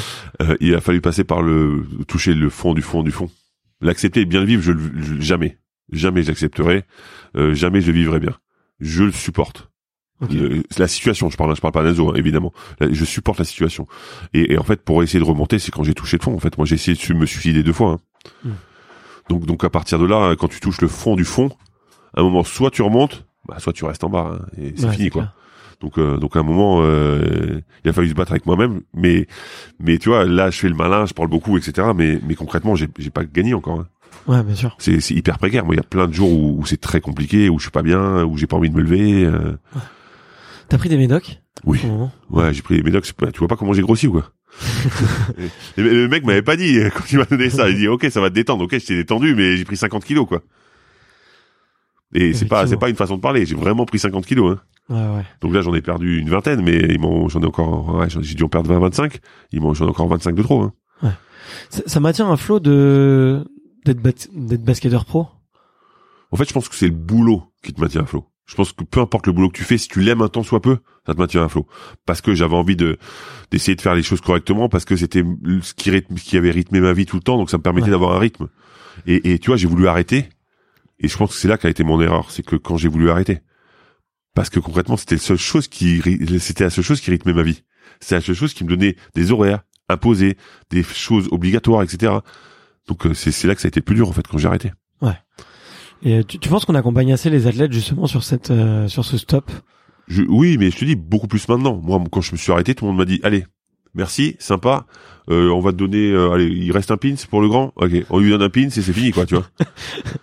euh, à un moment, c'était, à un moment, c'était un peu ça, tu vois. Euh, sauf que, ben, On Tu vois, propose pas un job. on on pro- bah, propose- bah, bah, tu vois, moi, j'ai joué à Limoges pendant des années. Je, je- j'espérais avoir un job à Limoges. Euh, j'ai fait partie de la de- de- des années 2000 où on, où on, on fait un triplé et on, on est là pour aider le club, etc. Donc je me dis, bon, à la fin, Limoges, ce sera obligatoire qu'il me propose un truc. Mais non. Euh, et je sais pas si c'est bien ou si c'est mal, mais c'est comme ça, en tout cas. La réalité est là. Et, euh, et, et ce point de vue-là, ben, tu t'es pas préparé à t'arrêter parce que tu dis, qu'est-ce que je vais faire? Tu te retrouves. Je sais rien faire. J'ai jamais rien fait de ma vie. À part courir après un ballon, quand même. Enfin, quand tu l'écris vraiment sur un CV, j'ai couru après un ballon. ça fait pas lourd, quand même. hein. Bah, vu comme vu comme ça, non, c'est clair que ça fait. ça Alors fait oui, mais ça- ça ça- ça m'a fait plein d'expériences et, et maintenant tu vois, je fais des interventions en entreprise parce que j'ai vécu dans le collectif, j'étais capitaine à Bilbao, etc. Oui, j'ai beaucoup d'expérience. Mais mais comme ça, quand tu te retrouves face à toi-même, face à une feuille, à faire ton CV et que tu peux écrire que ça, compétences professionnelles. waouh, eh, je peux te dire que ça te met une grosse claque, que d'un seul coup le téléphone il sonne plus du tout et que t'es obligé quas- quasiment d'harceler les gens pour trouver du taf en fait. Ah, c'est relou quand même, tu vois. Ça c'est c'est un changement de position qui est compliqué. Comment t'as fait pour euh, justement pour rebondir du coup? J'ai couché. non, j'ai pas couché. je plaisante. je, je, je sais pas. Vas-y, dis-moi, dis-moi, non. raconte-moi. Non, pas du tout. En fait, en fait, j'ai j'ai la chance de connaître des gens qui sont hyper intéressants et euh, tu vois, par exemple, Jacques Monclar m'a beaucoup aidé. En fait, quand j'ai arrêté, euh, j'ai la radio de Limoges euh, qui m'a qui m'a proposé de, de commenter un petit peu pour France Bleu Limoges, euh, Limousin, pardon. Euh, et euh, c'est vrai que ça m'a permis de, de, de voir que j'aimais ça parce que je l'avais fait quelques fois en, en Espagne sur une radio espagnole. Et, et là c'était du commentaire de match. Donc j'avais jamais fait vraiment et ils m'ont vraiment donné ma chance et je leur je, je- je les en remercie vraiment. Parce que concrètement euh, on savait pas si ce que ça allait donner. Et euh, Jacques Monclar a beaucoup parlé de moi à RMC c'est comme ça que je suis rentré à RMC euh, euh, voilà euh, j'ai plusieurs personnes comme ça qui ont été mes, mes parrains un petit peu pour me permettre Ouais.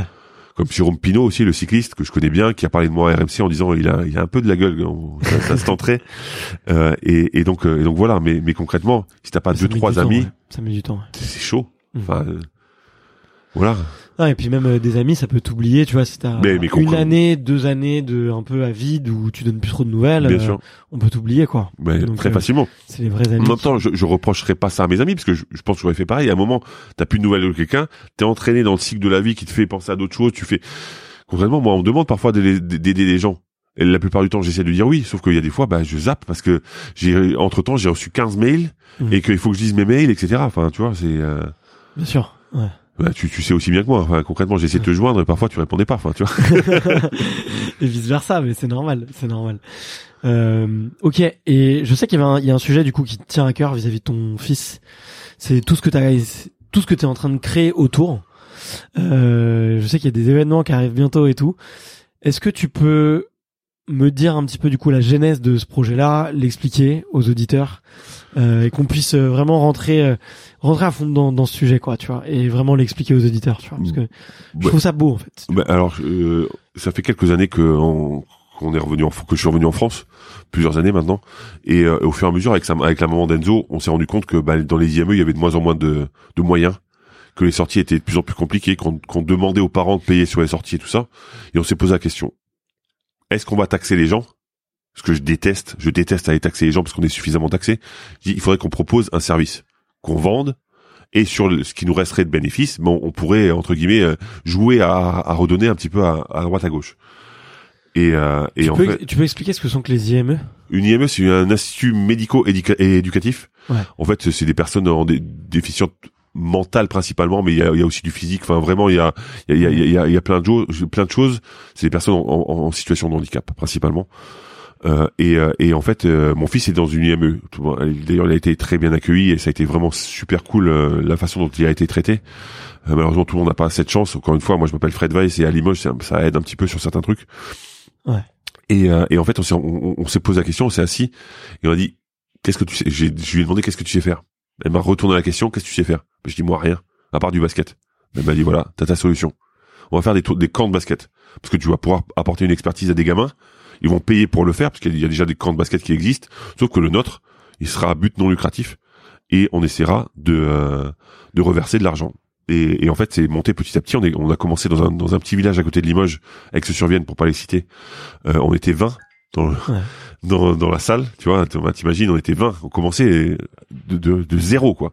On était 20 et petit à petit, on a, on a grandi. L'année dernière, on est, on, on quoi, était. t'organises une journée un J'organise un week-end, stage ou- d'une semaine, un camp. Ouais. Ce qu'on appelle un camp en basket, c'est un stage d'une semaine. Ok. Euh, alors en demi-pension à l'époque parce qu'on n'avait pas les moyens d'avoir euh, de la pension complète et on fait payer le- la prestation en fait. Donc on a grandi, on a on a cherché de l'hébergement, etc.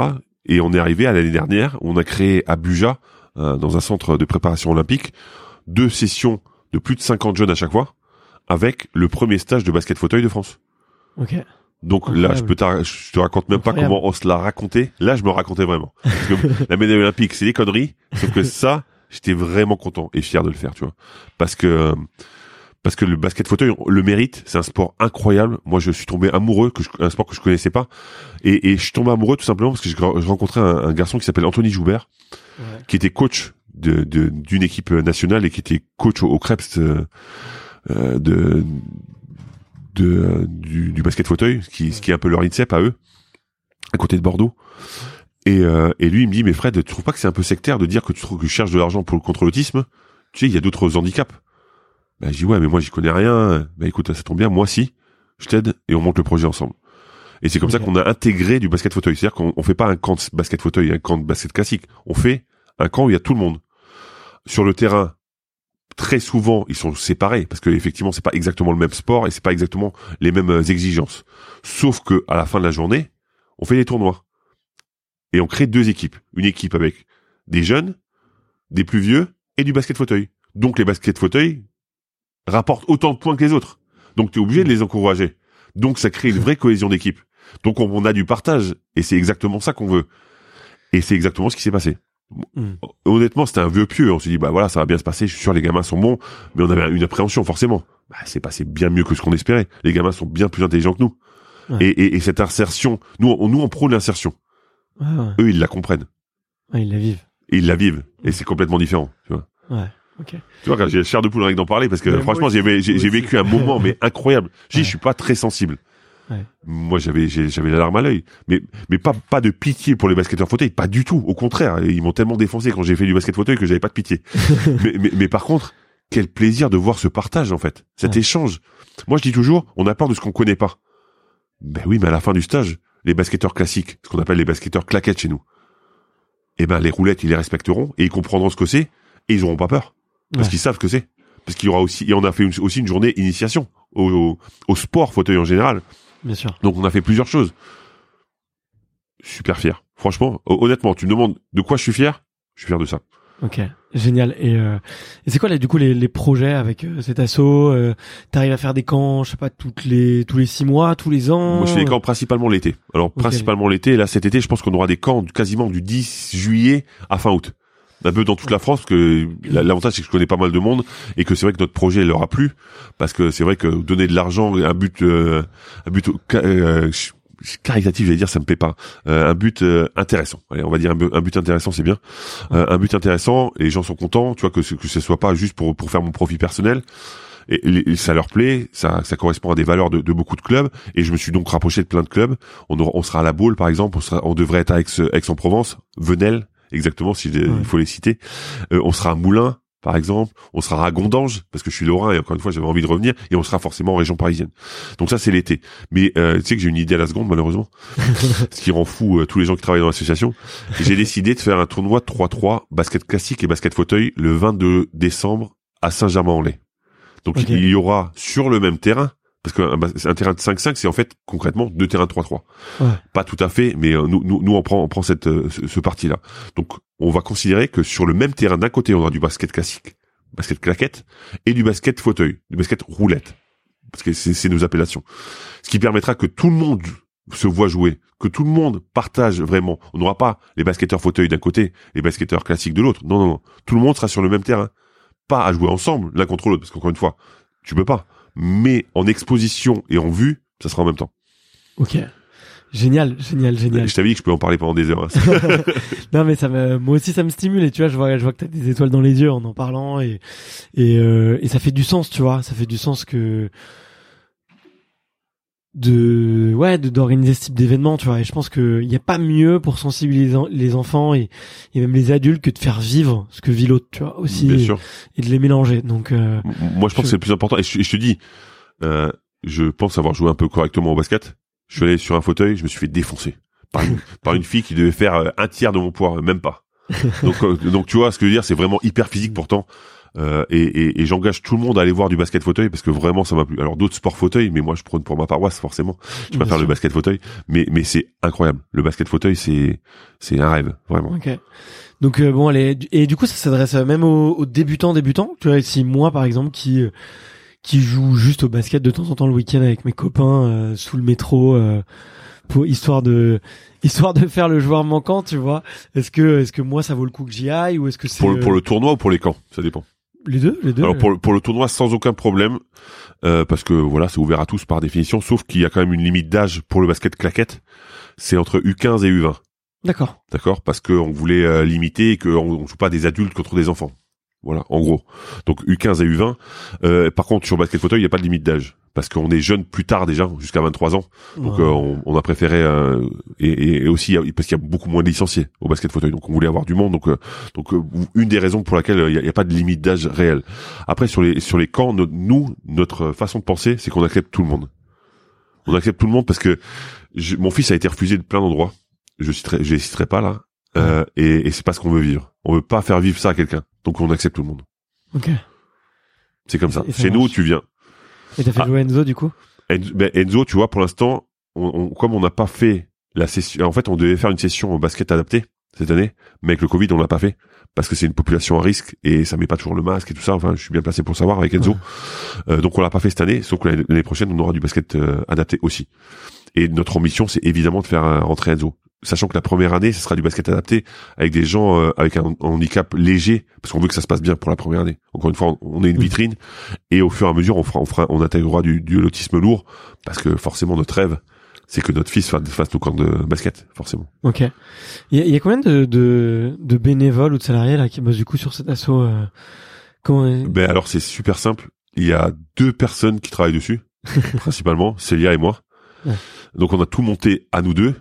Euh, sachant que même euh, cet été euh, c'était un peu compliqué parce que Célia travaillait donc euh, j'ai- bossé un peu plus que, que, que prévu d'ailleurs dessus. On a intégré des, des personnes comme comme des gens comme Richard qui est qui est, qui est coach à Saint-Germain-en-Laye justement qui nous aide beaucoup. On a on, a on a des, des nouveaux coachs qui sont int- intégrés dans le projet etc mais on les intègre au fur et à mesure.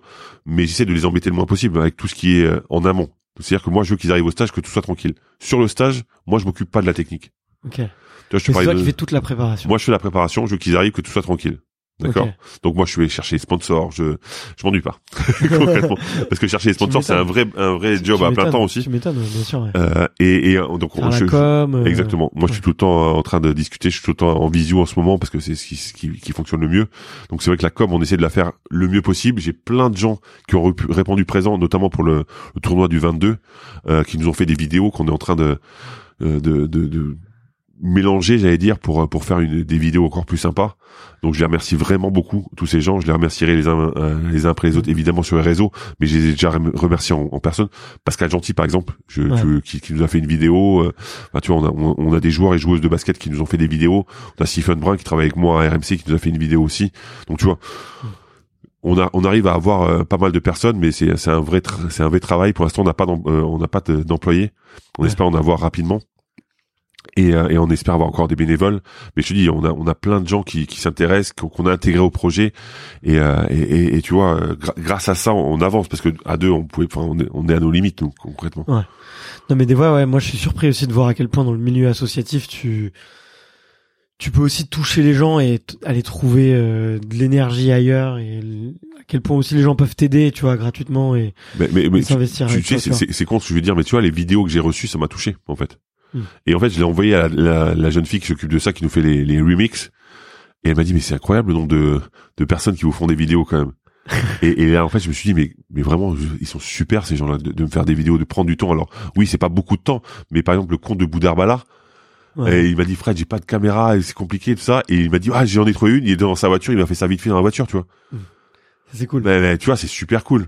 Ouais. Euh, donc les mecs, ils, ils sont là, ils, ils nous aident, ils, ils pensent pas qu'à eux, et ça me fait vraiment plaisir. Bon bah cool, cool, cool. Et Je, je suis, je suis ravi de l'entendre et je suis ravi de participer aussi à ma manière, tu vois. Bah, quelque temps, part, moi, ça me fait plaisir. Grâce à toi, tu vois, on, on aura aussi un peu de, de, Bah, de- personnes beaucoup. qui parlent de, de, de ça, tu vois, et donc c'est cool, quoi. Ouais, mais trop bien, trop trop bien. Et euh, et où est-ce que t'as envie de l'amener cet assaut, tu vois euh, ce...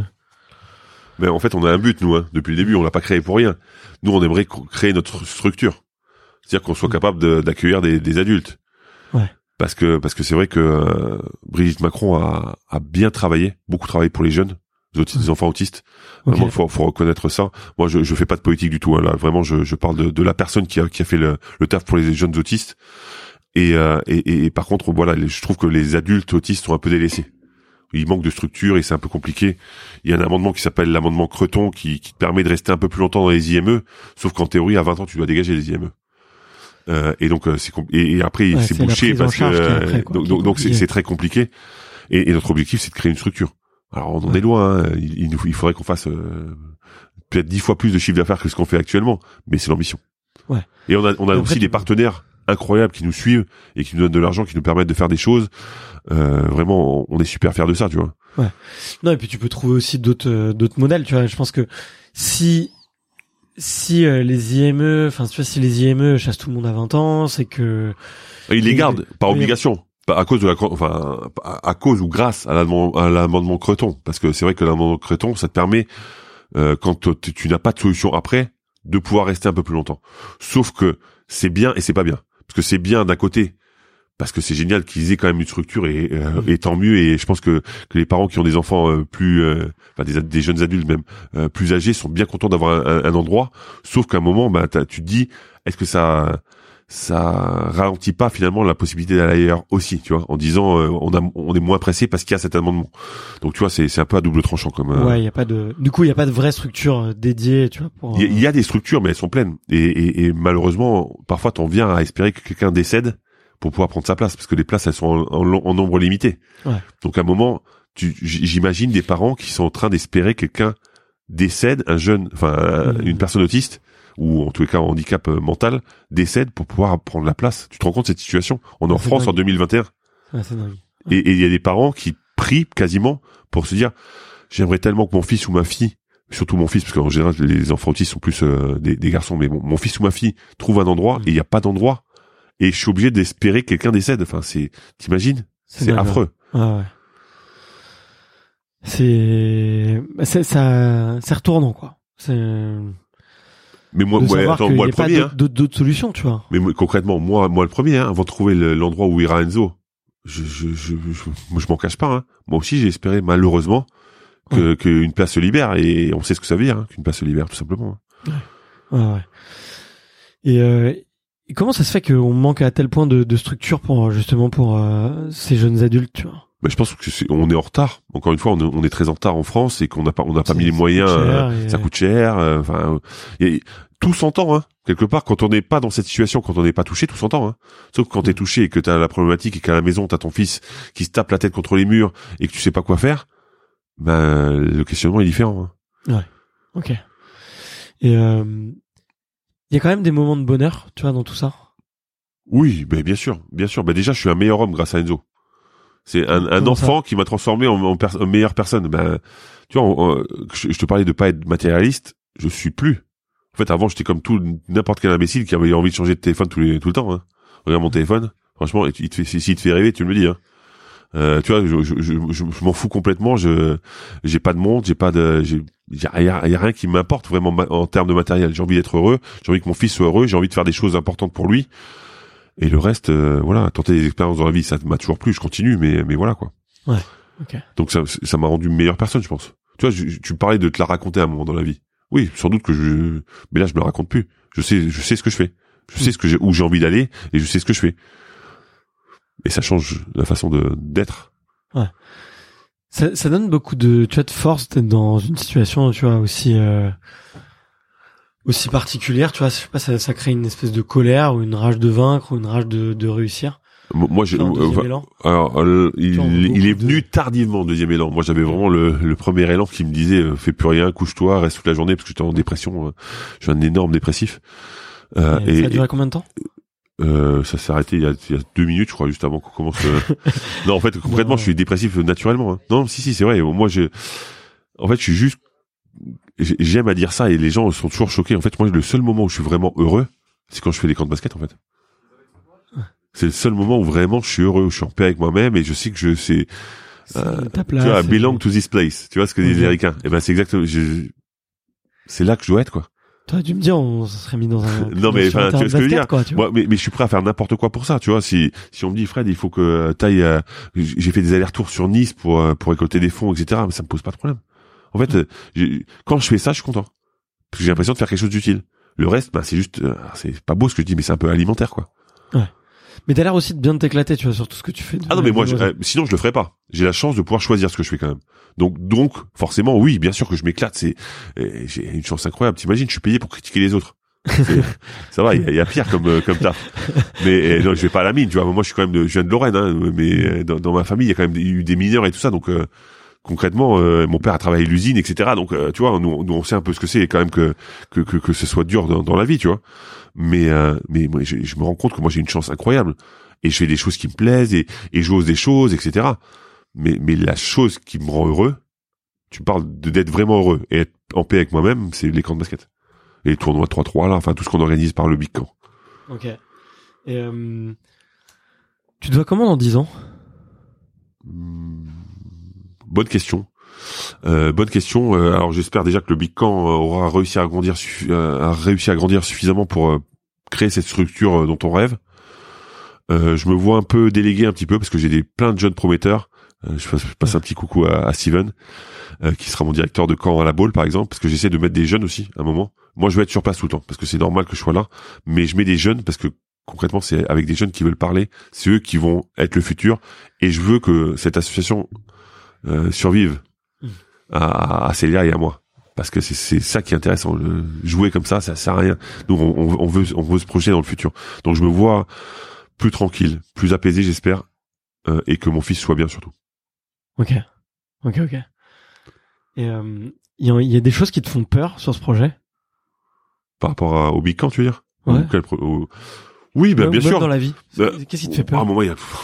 Moi, je suis un gros trouillard. Je suis un immense trouillard. En fait, avant d'avoir Enzo, je n'avais peur de rien. D'accord? Et je pensais que j'étais intouchable. Et depuis que j'ai eu ce grain de sable dans la machine, j'ai peur de tout. Maintenant, quand je conduis, je fais attention 40 fois plus qu'avant. Euh, Enfin, tu vois, je, j'ai, en fait, avant, je me disais toujours, ça peut arriver qu'aux autres. Sauf que maintenant, je sais que les autres, ça peut être moi. Ouais. Et ça change ta façon de penser. Du coup, tu fais plus attention à toi? Je fais euh, plus attention à moi. Alors certains te diront que non, Ouais. euh, que j'ai pas suffisamment chez docteur parce que j'ai pas le temps. Mais euh, mais en tous les cas, je fais plus attention aux autres déjà et c'est plus important. Ok, ça marche. Et euh, est-ce que euh, tu vois, il y a un t'as un mantra dans la vie, tu vois, ou une phrase que tu te répètes pour aller mieux, pour te motiver, pour euh, pour continuer? Hum, Franchement, non, Euh, non. Mais mais c'est vrai que c'est une phrase que je te disais que tout à l'heure, euh, une phrase que j'utilise beaucoup. C'est quand on me demande comment ça va. Déjà, la plupart des gens s'en foutent de la réponse et je leur dis jusque là ça va. Alors il y a certains qui s'en foutent vraiment et qui n'écoutent pas, et d'autres qui disent ah bon mais il y a quelque chose. de- Et là, là, on commence à discuter. Et ça c'est les gens qui sont intéressants. Ok. Donc c'est- pas un mantra, mais ça me permet de, de faire le tri euh, entre les gens qui s'intéressent vraiment à toi et les gens qui posent la question par politesse. Qu'est-ce que j'ai répondu moi? Tu m'as posé la question, donc ça va. T'es pas viré. Et euh, pourquoi t'as eu envie d'écrire un bouquin d'ailleurs? Mais parce que euh, en fait, je, les gens vont encore croire que, que j'ai vraiment envie de faire une connerie de plus. Non, je crois que c'est une thérapie. En fait, je, comme je te disais, j'ai une blessure qui est pas complètement refermée. Ouais. Euh, je suis pas toujours très bien. Je, je suis toujours euh, dépressif. Il y a toujours des moments très noirs dans ma dans ma vie et dans ma tête. Et j'avais envie de le coucher sur du papier. Et je n'avais pas ces compétences. Et euh, Geoffrey Charpie, avec qui on l'a écrit, euh, est, est un ami à moi. Et je savais qu'il était capable de retranscrire ce que j'allais lui dire de la façon dont j'aurais pu le penser. Enfin, Ouais, ouais. tu vois, on, on l'a fait vraiment euh, à quatre mains, j'allais dire, et parce qu'il est talentueux d'une part, et, et surtout parce que c'est un ami. Et il y a des choses que je pouvais pas dire à n'importe qui. Euh, J'ai relu, enfin, tu vois, on, on l'a fini, enfin, il l'a fini euh, il y a pas longtemps. Je l'ai, relu et tu vois, j'ai eu la larme à l'œil. Donc je me dis que mon histoire que je connais, il arrive à me faire pleurer. je me dis que euh, Il voilà, il est quand même, il est quand même assez talentueux, quoi. Ça, ça sort quand? Ça, bah, je pense en avril, je pense aux éditions Amphora. Euh, C'est vrai que eux aussi, ils ont, ils ont été top avec nous. Ils nous ont Ouais. beaucoup aidés parce que, bah, concrètement, euh, moi, c'était, euh, c'était un projet compliqué quand même parce que il fallait que j'écrive sur moi. Euh, commercialement, pour eux, bah, c'est pas, ça va pas être leur best-seller clairement. Euh, même si j'espère que ça se vende, hein, évidemment, mais mais c'est pas mon but premier. Euh, donc donc j'avoue que eux, ils ont été top, ils nous ont accompagnés, ils ont été là pour nous. ils nous ont traités comme on le voulait, c'est-à-dire que nous, on voulait être traités à la bonne franquette, tu vois. Donc euh, nous, nous, on est comme ça, Geoffrey et moi, et on voulait que ce soit à la bonne franquette. C'était à la bonne franquette, c'était dans l'ambiance qu'on voulait, et, et vraiment les, les éditions Amphora, c'est c'est vraiment top. Ouais, mais cool, mais beaucoup de bouquins hein, dans le sport hein, qui passent par ces, Ouais, mais- éditions. Mais, mais euh, tu, tu vois, en fait, ce qui me surprend à chaque fois, c'est qu'ils ont beaucoup de bouquins, et effectivement, mais ils les traitent, ils les traitent tous comme ils étaient, comme s'ils étaient uniques, en fait. Et ça, c'est un, un, un vrai un, un vrai euh, gage de, de sécurité, j'allais dire, d'une part, mais surtout, une, enfin, ça fait plaisir, quoi, concrètement. Ok. Ok, j'arrive un peu à la fin de mes questions et je me demandais s'il y avait une question que tu aurais eu envie que je te pose. Bah, je sais pas, tu, tu- moi, je pensais que tu allais me poser une question sur mon collier, mais euh, ah oui, bah alors du coup, petit petit contexte, d'où vient ce collier? On- Mais- on- Tu vas jouer, euh, donc tu joues en ce moment pour un film? On a, on... Ben, en fait, je sais pas s'il faut rester secret. ouais, il faut, faut rester un peu secret sur le film, mais je peux pas, je peux pas trop en dire, mais euh, mais ouais, je, je commence à tourner euh, d'ici peu là sur un film. On m'a, on m'a appelé pour faire un casting. Euh, parce que je, je, je rêvais de faire du cinéma depuis longtemps. hein. Concrètement, euh, c'est un truc qui, moi, j'aime bien toucher à tout, essayer des choses, prendre des risques. Et ça faisait longtemps que j'en rêvais. Et là, on m'a appelé en me disant, il y a un casting. euh, Est-ce que ça t'intéresse? Bah, J'ai dit ok. Donc c'était à Paris. J'étais à Limoges. Je me suis tapé 800 bornes pour euh, une heure de casting où on m'a m'a demandé de jouer la colère, la tristesse, euh, les, enfin, la joie, etc. Et donc euh, à la fin, ils me disent euh, le classique, on te rappellera, tu vois. Ouais, je dis ok, c'est cool, mais c'est pas grave. L'expérience était super, je suis content déjà. Et, euh, et donc je les appelle euh, juste avant de commenter l'équipe de France de basket féminine. Je leur dis voilà, j'ai un problème, j'ai ma barbe vous m'avez demandé de laisser pousser, qui est dégueulasse. Et je commente, euh, est-ce que je peux la couper? Parce que j'imagine que c'est c'est mort, tu vois. Elle dit non non non, il veut te voir demain. Le réalisateur. Je suis sérieux? Donc je suis allé le lendemain et en fait ils m'ont proposé le rôle en fait. Ok. ouais. Donc euh, donc voilà, je vais jouer au cinéma ce que je ne pensais pas. euh, C'est au cinéma du coup. c'est au cinéma. ouais. On a un, on a un petit indice. Ouais, c'est au cinéma, c'est un c'est un film qui est intéressant euh, Français. français, bah oui, Ok. français. Ouais. Plutôt drame, plutôt comédie. On sait Euh, pas plutôt drame, plutôt drame. Ok. Ça, ça marche. Et tu sais quand, je sais pas, on a une un horizon de temps à partir du moment où ça sort? Honnêtement, euh, non, je sais pas, mais je sais qu'il y aura comme ça se tourne en deux sessions, une session en hiver, une session en été. Donc je pense que euh, je pense que voilà, je pense qu'en fin d'année euh, au mieux, au Fin- mieux fin d'année. Fin d'année Fin d'année 2022. 2022. Ok.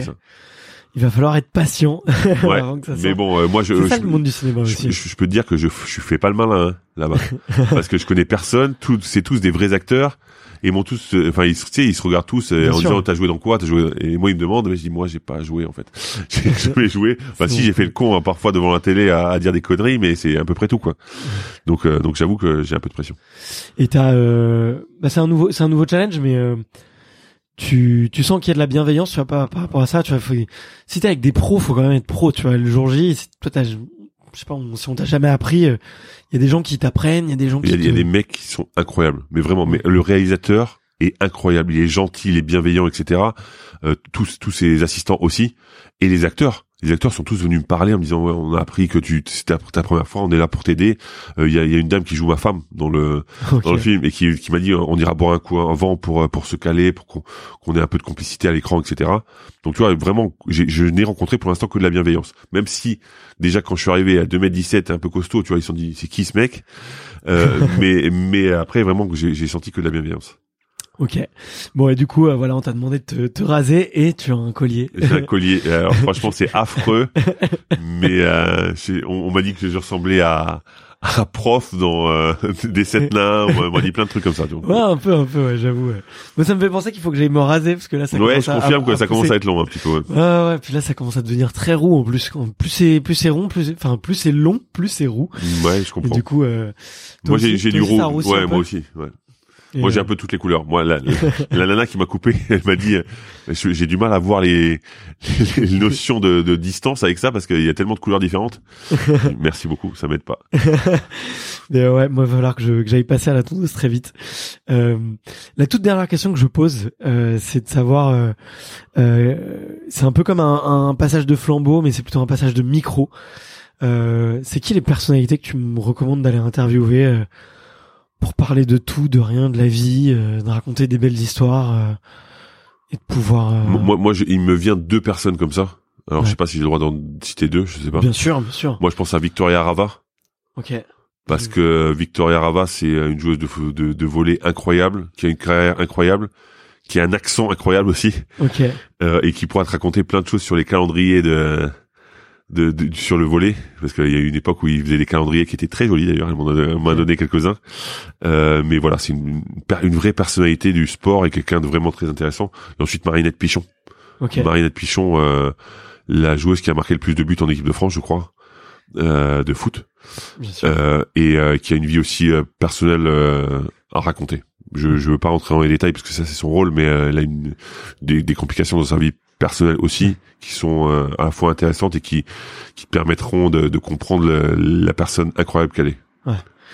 Ok, bah écoute, je j'ai noté ça, je me permettrai de leur envoyer un petit message euh, très vite. Je voulais je voulais vraiment sincèrement te remercier, tu vois, euh, là tu tu tu parles de Marinette Pichon et de à quel point tu t'es livré et à quel point euh, on peut se rendre compte que les athlètes de haut niveau peuvent être vulnérables aussi, tu vois, et aussi traverser des moments durs. Et je pense que je sais pas si tu t'en rends compte, mais quand on regarde les gens derrière son poste de télé ou quand on les, entend à la radio, tu vois, on peut vite avoir tendance euh, à imaginer que tout est beau, que tout est facile, que euh, qu'il y a un monde, tu vois, presque parfait, tu vois, dans lequel il est et et le fait que tu t'ouvres autant, tu vois, je pense que ça remet tout le monde sur terre et ça, ça permet de se rendre compte qu'on est tous des humains en fait, qu'il n'y a pas de T'as as mentionné Koh-Lanta, mais il n'y a pas de totem de l'immunité, tu vois. Ah non. Non, je suis d'accord. Mais tu sais, en fait, en fait, j'ai la double problématique. Moi, j'ai le, le fait d'être un ancien sportif au niveau et de faire 2m17 aussi. Et t'as l'impression quand un, alors un colosse, c'est l'appellation qu'on m'a donnée hein, de- dans, dans le film justement. Euh, un, un colosse comme ça, on a l'impression que bah il est intouchable. Et en plus, il est sportif au niveau, on se dit bah le mec, euh, Ouais. tout- glisse sur lui. Sauf que euh, c'est un tout petit peu plus compliqué que ça et que mon cœur existe autant que, que le Ouais. cœur des autres. euh, Que voilà, c'est ça. Les autres ont, ont le même cœur que moi. C'est vrai, ouais, effectivement, je... t'as cette double. Et en plus, j'ai une grosse voix. Alors imagine la, la galère quoi. On doit se dire ah lui, lui c'est un cœur de pierre, lui, ça. il doit jamais rien de lui, lui arriver, il doit pas cogiter, il doit avoir pleine Exactement. confiance en lui et Sauf Et au que c'est final, on est tous- le contraire. on est, on est tous, on est tous des êtres humains. Ouais. Et euh, mais mais tu vois, je trouve, tu vois, je trouve ça assez admirable de de se livrer autant parce qu'il y en a beaucoup qui l'ont pas fait. Il y a beaucoup d'athlètes de niveau qui ont, qui ont morflé, qui ont eu des enfin tu vois, on- enfin, c'est ouais, c'est des, des des êtres humains avant tout. Donc il y a pas de raison qu'ils aient pas vécu les mêmes euh, les mêmes les mêmes choses et il y en a beaucoup qui en parlent pas, tu vois, qui ont du mal à à C'est s'ouvrir. un, ou- c'est un peu tabou hein, dans le sport. Dans le sport, c'est un peu tabou parce que c'est c'est un peu révéler une fragilité et, et quand on est fragile dans le sport, c'est-à-dire qu'on n'est pas compétent et qu'on n'est pas capable d'aller très haut. Ouais. Et, et en fait, c'est c'est les gens ne comprennent pas qu'on puisse être très fragile d'un côté et très fort sur le terrain en fait. Tu penses que c'est en train d'évoluer ça? Encore une fois, la préparation, la préparation mentale aide beaucoup aussi parce que ils peuvent plus s'échanger par rapport à ça. Et, et les, les langues se délient un petit peu aussi. Hein. On commence à de plus en plus en parler et je pense que c'est important aussi d'en parler parce que plus les athlètes, les grands athlètes, je parle des, des LeBron James, des, euh, des joueuses de tennis euh, chinoises qui j'espère euh, va bien, euh, commencent à en parler, qui, ils commencent à exprimer justement le fait que ben voilà, c'est ce n'est pas qu'une qu'une carapace. Ben Mm. ça va aider aussi les, les générations futures. Ouais, c'est ça, c'est La métier. libération de la parole, c'est important. Ouais, exactement. Ouais, ouais et puis euh, on oublie que ouais, c'est un métier, mais qu'il y a aussi, tu peux rentrer chez toi et que chez chez chez soi, on est toujours quelqu'un de différent. Un peu. Bien sûr, mais tu sais, Ouais. c'est comme l'homosexualité dans le sport. Hein. Ouais. C'était quelque chose qui était absolument tabou. Moi, j'admire les gens qui ont pu euh, sortir du placard et qui l'ont exprimé parce que T'as vu ce reportage là récemment bien sûr, bien sûr, Bien sûr. évidemment. Euh, et, et, et je me dis, franchement, c'est dur de sortir, mais qu'est-ce que vous faites du bien aux générations futures surtout? Ouais. Qu'est-ce que vous faites du bien? Vous vous rendez pas compte? En fait, j'imagine qu'ils l'appréhendent, mais je pense qu'ils se rendent pas compte de la portée que ça a vraiment. Je pense Ouais. que c'est tellement incroyable de dire ah ouais, moi aussi je peux parler parce que euh, quelqu'un d'autre a parlé. Bah, de la même façon sur la fragilité, en fait, tous ces tabous, il faut les briser les uns après les autres parce que c'est des conneries. On est tous des êtres humains, tu l'as bien dit. hein. Ouais, on est tous uniques et c'est pas parce qu'effectivement on a on sort un petit peu du moule, soit par sa sexualité, soit par euh, son, sa psychologie, sa mentalité, euh, qu'on peut ne pas performer quoi. En fait, c'est ça, c'est ça qui est important de, de retenir. Et, et peut-être que ça peut t'aider même justement. Bien sûr. C'est le fait d'être différent, ça peut t'aider peut-être à être meilleur encore. Ouais, bien sûr, bien sûr. Faut se servir de ça comme une force en fait. Ouais, ouais. T'as besoin de décrocher Non, pas du tout, pas du tout. Non, je, je vois que ça, ça allume depuis tout à l'heure. Alors je, Mais euh, non, non, mais je suis entièrement, euh, je suis, enfin, je suis, je, suis- je, suis- tout à fait d'accord. Et tu vois, il y a même eu des tests que j'ai vus là récemment. Alors, j'ai oublié les sources, mais elles existent. eh, eh, si tu me le dis, je vais te croire sur parole. mais que tu vois, effectivement, bah, tu vois, les, parmi les athlètes de haut niveau, il fallait, c'est quand même des types de personnalités assez partis. Enfin, ça couvre pas tout le spectre de toutes les personnalités qui existent. Non.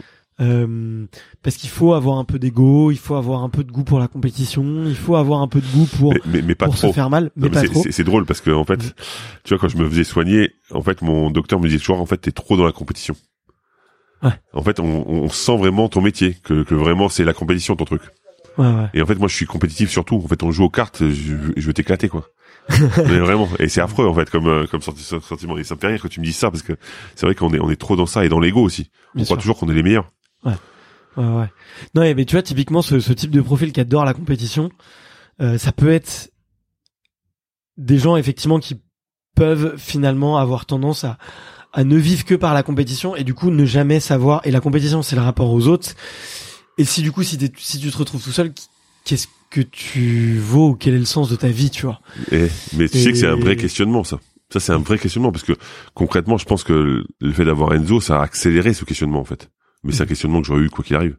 Ouais. Parce que effectivement, quand t'as plus la compétition, quand t'es t'es plus contre les autres et que tu te retrouves seul face à toi-même, bah t'es qui finalement? Tu te connais pas. Tu te connais que à travers la compétition. Hmm. Et, et qu'est-ce que tu représentes? Est-ce que tu qu'est-ce que tu vaux comme mec? Parce que tu sais pas ce que tu vaux. Tu vaux ce que tu, tu sais ce que tu vaux dans comme pièce d'une équipe en plus au- au- dans un sport collectif. Mais c'est tout ce que tu sais en fait. Ouais. Donc c'est il y a beaucoup de questionnements à la fin de la carrière, c'est sûr. Ouais, ouais. Mais écoute, euh, merci, merci infiniment en tout cas. De... Merci à toi, c'était cool. En plus tu m'as fait découvrir des endroits magnifiques. Donc euh, c'est vrai, c'est vrai, c'est pas mal. Je on va continuer la visite. Je vais te, je vais te montrer si t'as, si t'as, si t'as cinq minutes. ouais. Mais euh, écoute, merci infiniment Fred. J'ai, j'ai passé un beau, un, un très bon moment parce que je me pose ces questions aussi, tu vois. Et je suis un jeune papa. On, ça peut-être pas intéresser les auditeurs, donc on en parlera peut-être euh, en off. Mais euh, je me pose aussi pas mal de questions et je, je vis à travers beaucoup la compétition aussi. Et, euh, et du coup. Euh, bah moi ça m'apporte beaucoup de réponses. Donc j'espère que ça apportera beaucoup de réponses à d'autres et je le pense parce que beaucoup d'auditeurs sont des sont des compétiteurs, sont des sportifs et euh, et sont tous des êtres humains et ça montre qu'on peut qu'on peut être vulnérable. Voilà. Ouais. peut- Exactement. Et, et si un mec de 2m17 100 kilos est vulnérable, tu, on dira que ça grésille juste au moment, c'est manque de peau pour le poids. mé- mé- médaillé olympique euh, avec euh, avec euh, avec tout ça. Eh ben écoute, euh, merci beaucoup Merci beaucoup à toi. et puis euh, à très vite. À très vite. Ciao. Merci d'avoir écouté cet épisode jusqu'au bout. Si vous êtes encore là, c'est sûrement que l'épisode vous a plu, donc n'hésitez pas à le faire savoir autour de vous et à vous abonner pour ne louper aucun épisode. J'ai mis tous les liens dans la description, donc n'hésitez pas à y jeter un coup d'œil. Et sinon, moi je vous dis à la semaine prochaine pour une prochaine interview. Ciao